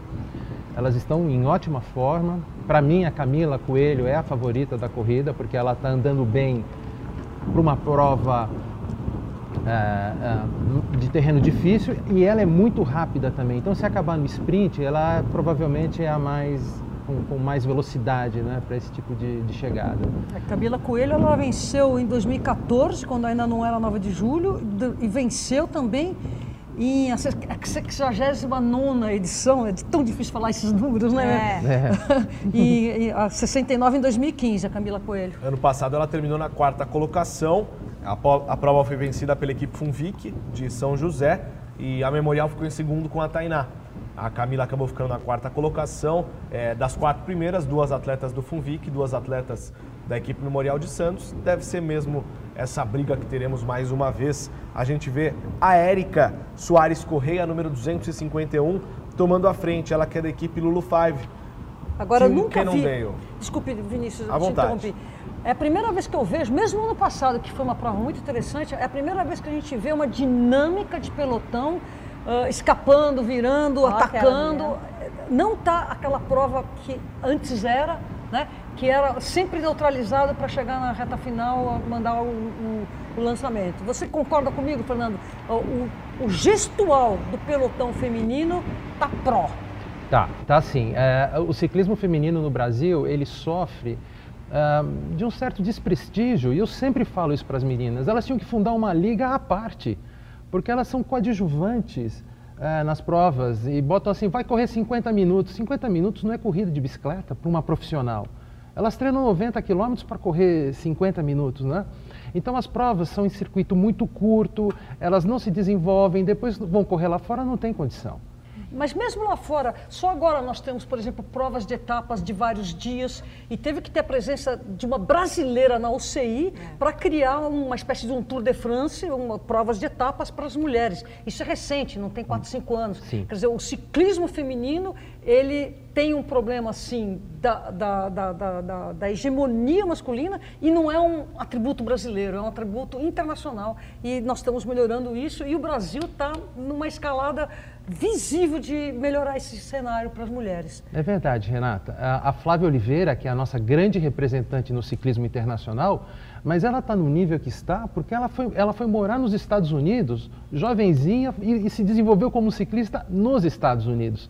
As meninas aqui, agora, essa atitude do- da, da equipe memorial de mandá-las para a Bélgica foi sensacional. Elas voltaram com uma outra pegada. Eu aqui agora vou puxar a sardinha para ser mulher, né? O melhor resultado de ciclismo de estrada de todos os tempos nos Jogos Olímpicos do Brasil foi a Flávia Oliveira em 2016, agora nos Jogos Sete- Olímpicos. sétimo lugar? Sétimo, Sétimo lugar. lugar. Poderia estar na frente se não fosse um, um erro de escapada antes daquela ladeira grande lá na, na, na- na- na Serra do Rio. Ela estava no pelotão errado. Ela, quer dizer, ela foi sétima como poderia ter pego o pódio. Quer dizer, para mim valeu de pódio. Vamos lá, agora elas estão saindo, já, tá, tá no momento da chegada. É com você agora, Vini, que elas estão saindo. Muito obrigado, Renata Falzoni. Com você mesmo, que falta Saindo muito pouco do túnel tempo. Presidente Jânio Quadros, agora elas vão já a Lineu de Paula Machado, que é a avenida que liga 400 metros elas têm para chegar lá. daqui. 400 metros. A gente vê à direita na imagem a plaquinha com 400 metros. É a chegada da elite feminina. Um grupo ainda definido, vai ser definido no sprint. São 300 metros. E olha o que a gente está vendo, a, a Memorial na ponta. Tem ciclistas da Memorial embalando para que provavelmente a Camila Coelho saia para o sprint final. E é hora do sprint final, são 200 metros, Memorial vai na frente. O capacete branco é da equipe Memorial de Santos, elas vão à frente. A disputa é pedalada, pedalada, houve ultrapassagem. Elas vêm para a vitória da equipe.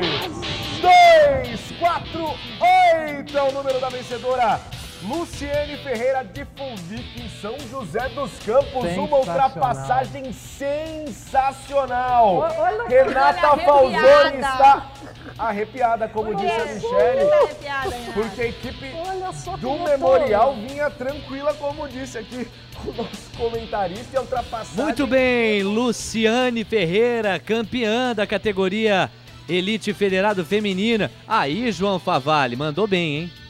É, destacamos a Funvic antes de começar, mas vale falar da Memorial de Santos, que o meu colega Bruno falou antes de começar a prova, que chegaram na segunda e na terceira colocação, tentaram o sprint final da Camila, mas acabou não conseguindo. E a Luciane ganhou a prova. Luciane mandou muito bem, né, Bruno? Exatamente. Parabenizar a Luciane pela corrida, uma corrida excepcional. Parabenizar também a equipe da Funvic, que sempre vem como uma, uma grande favorita. É uma potência interessante, assim, né? Isso é, é inegável.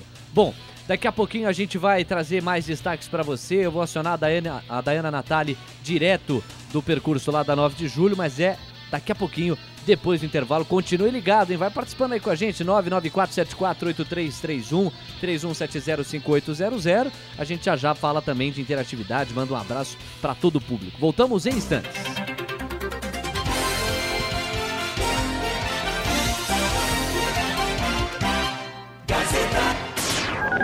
Esta é a Gazeta M São Paulo 890.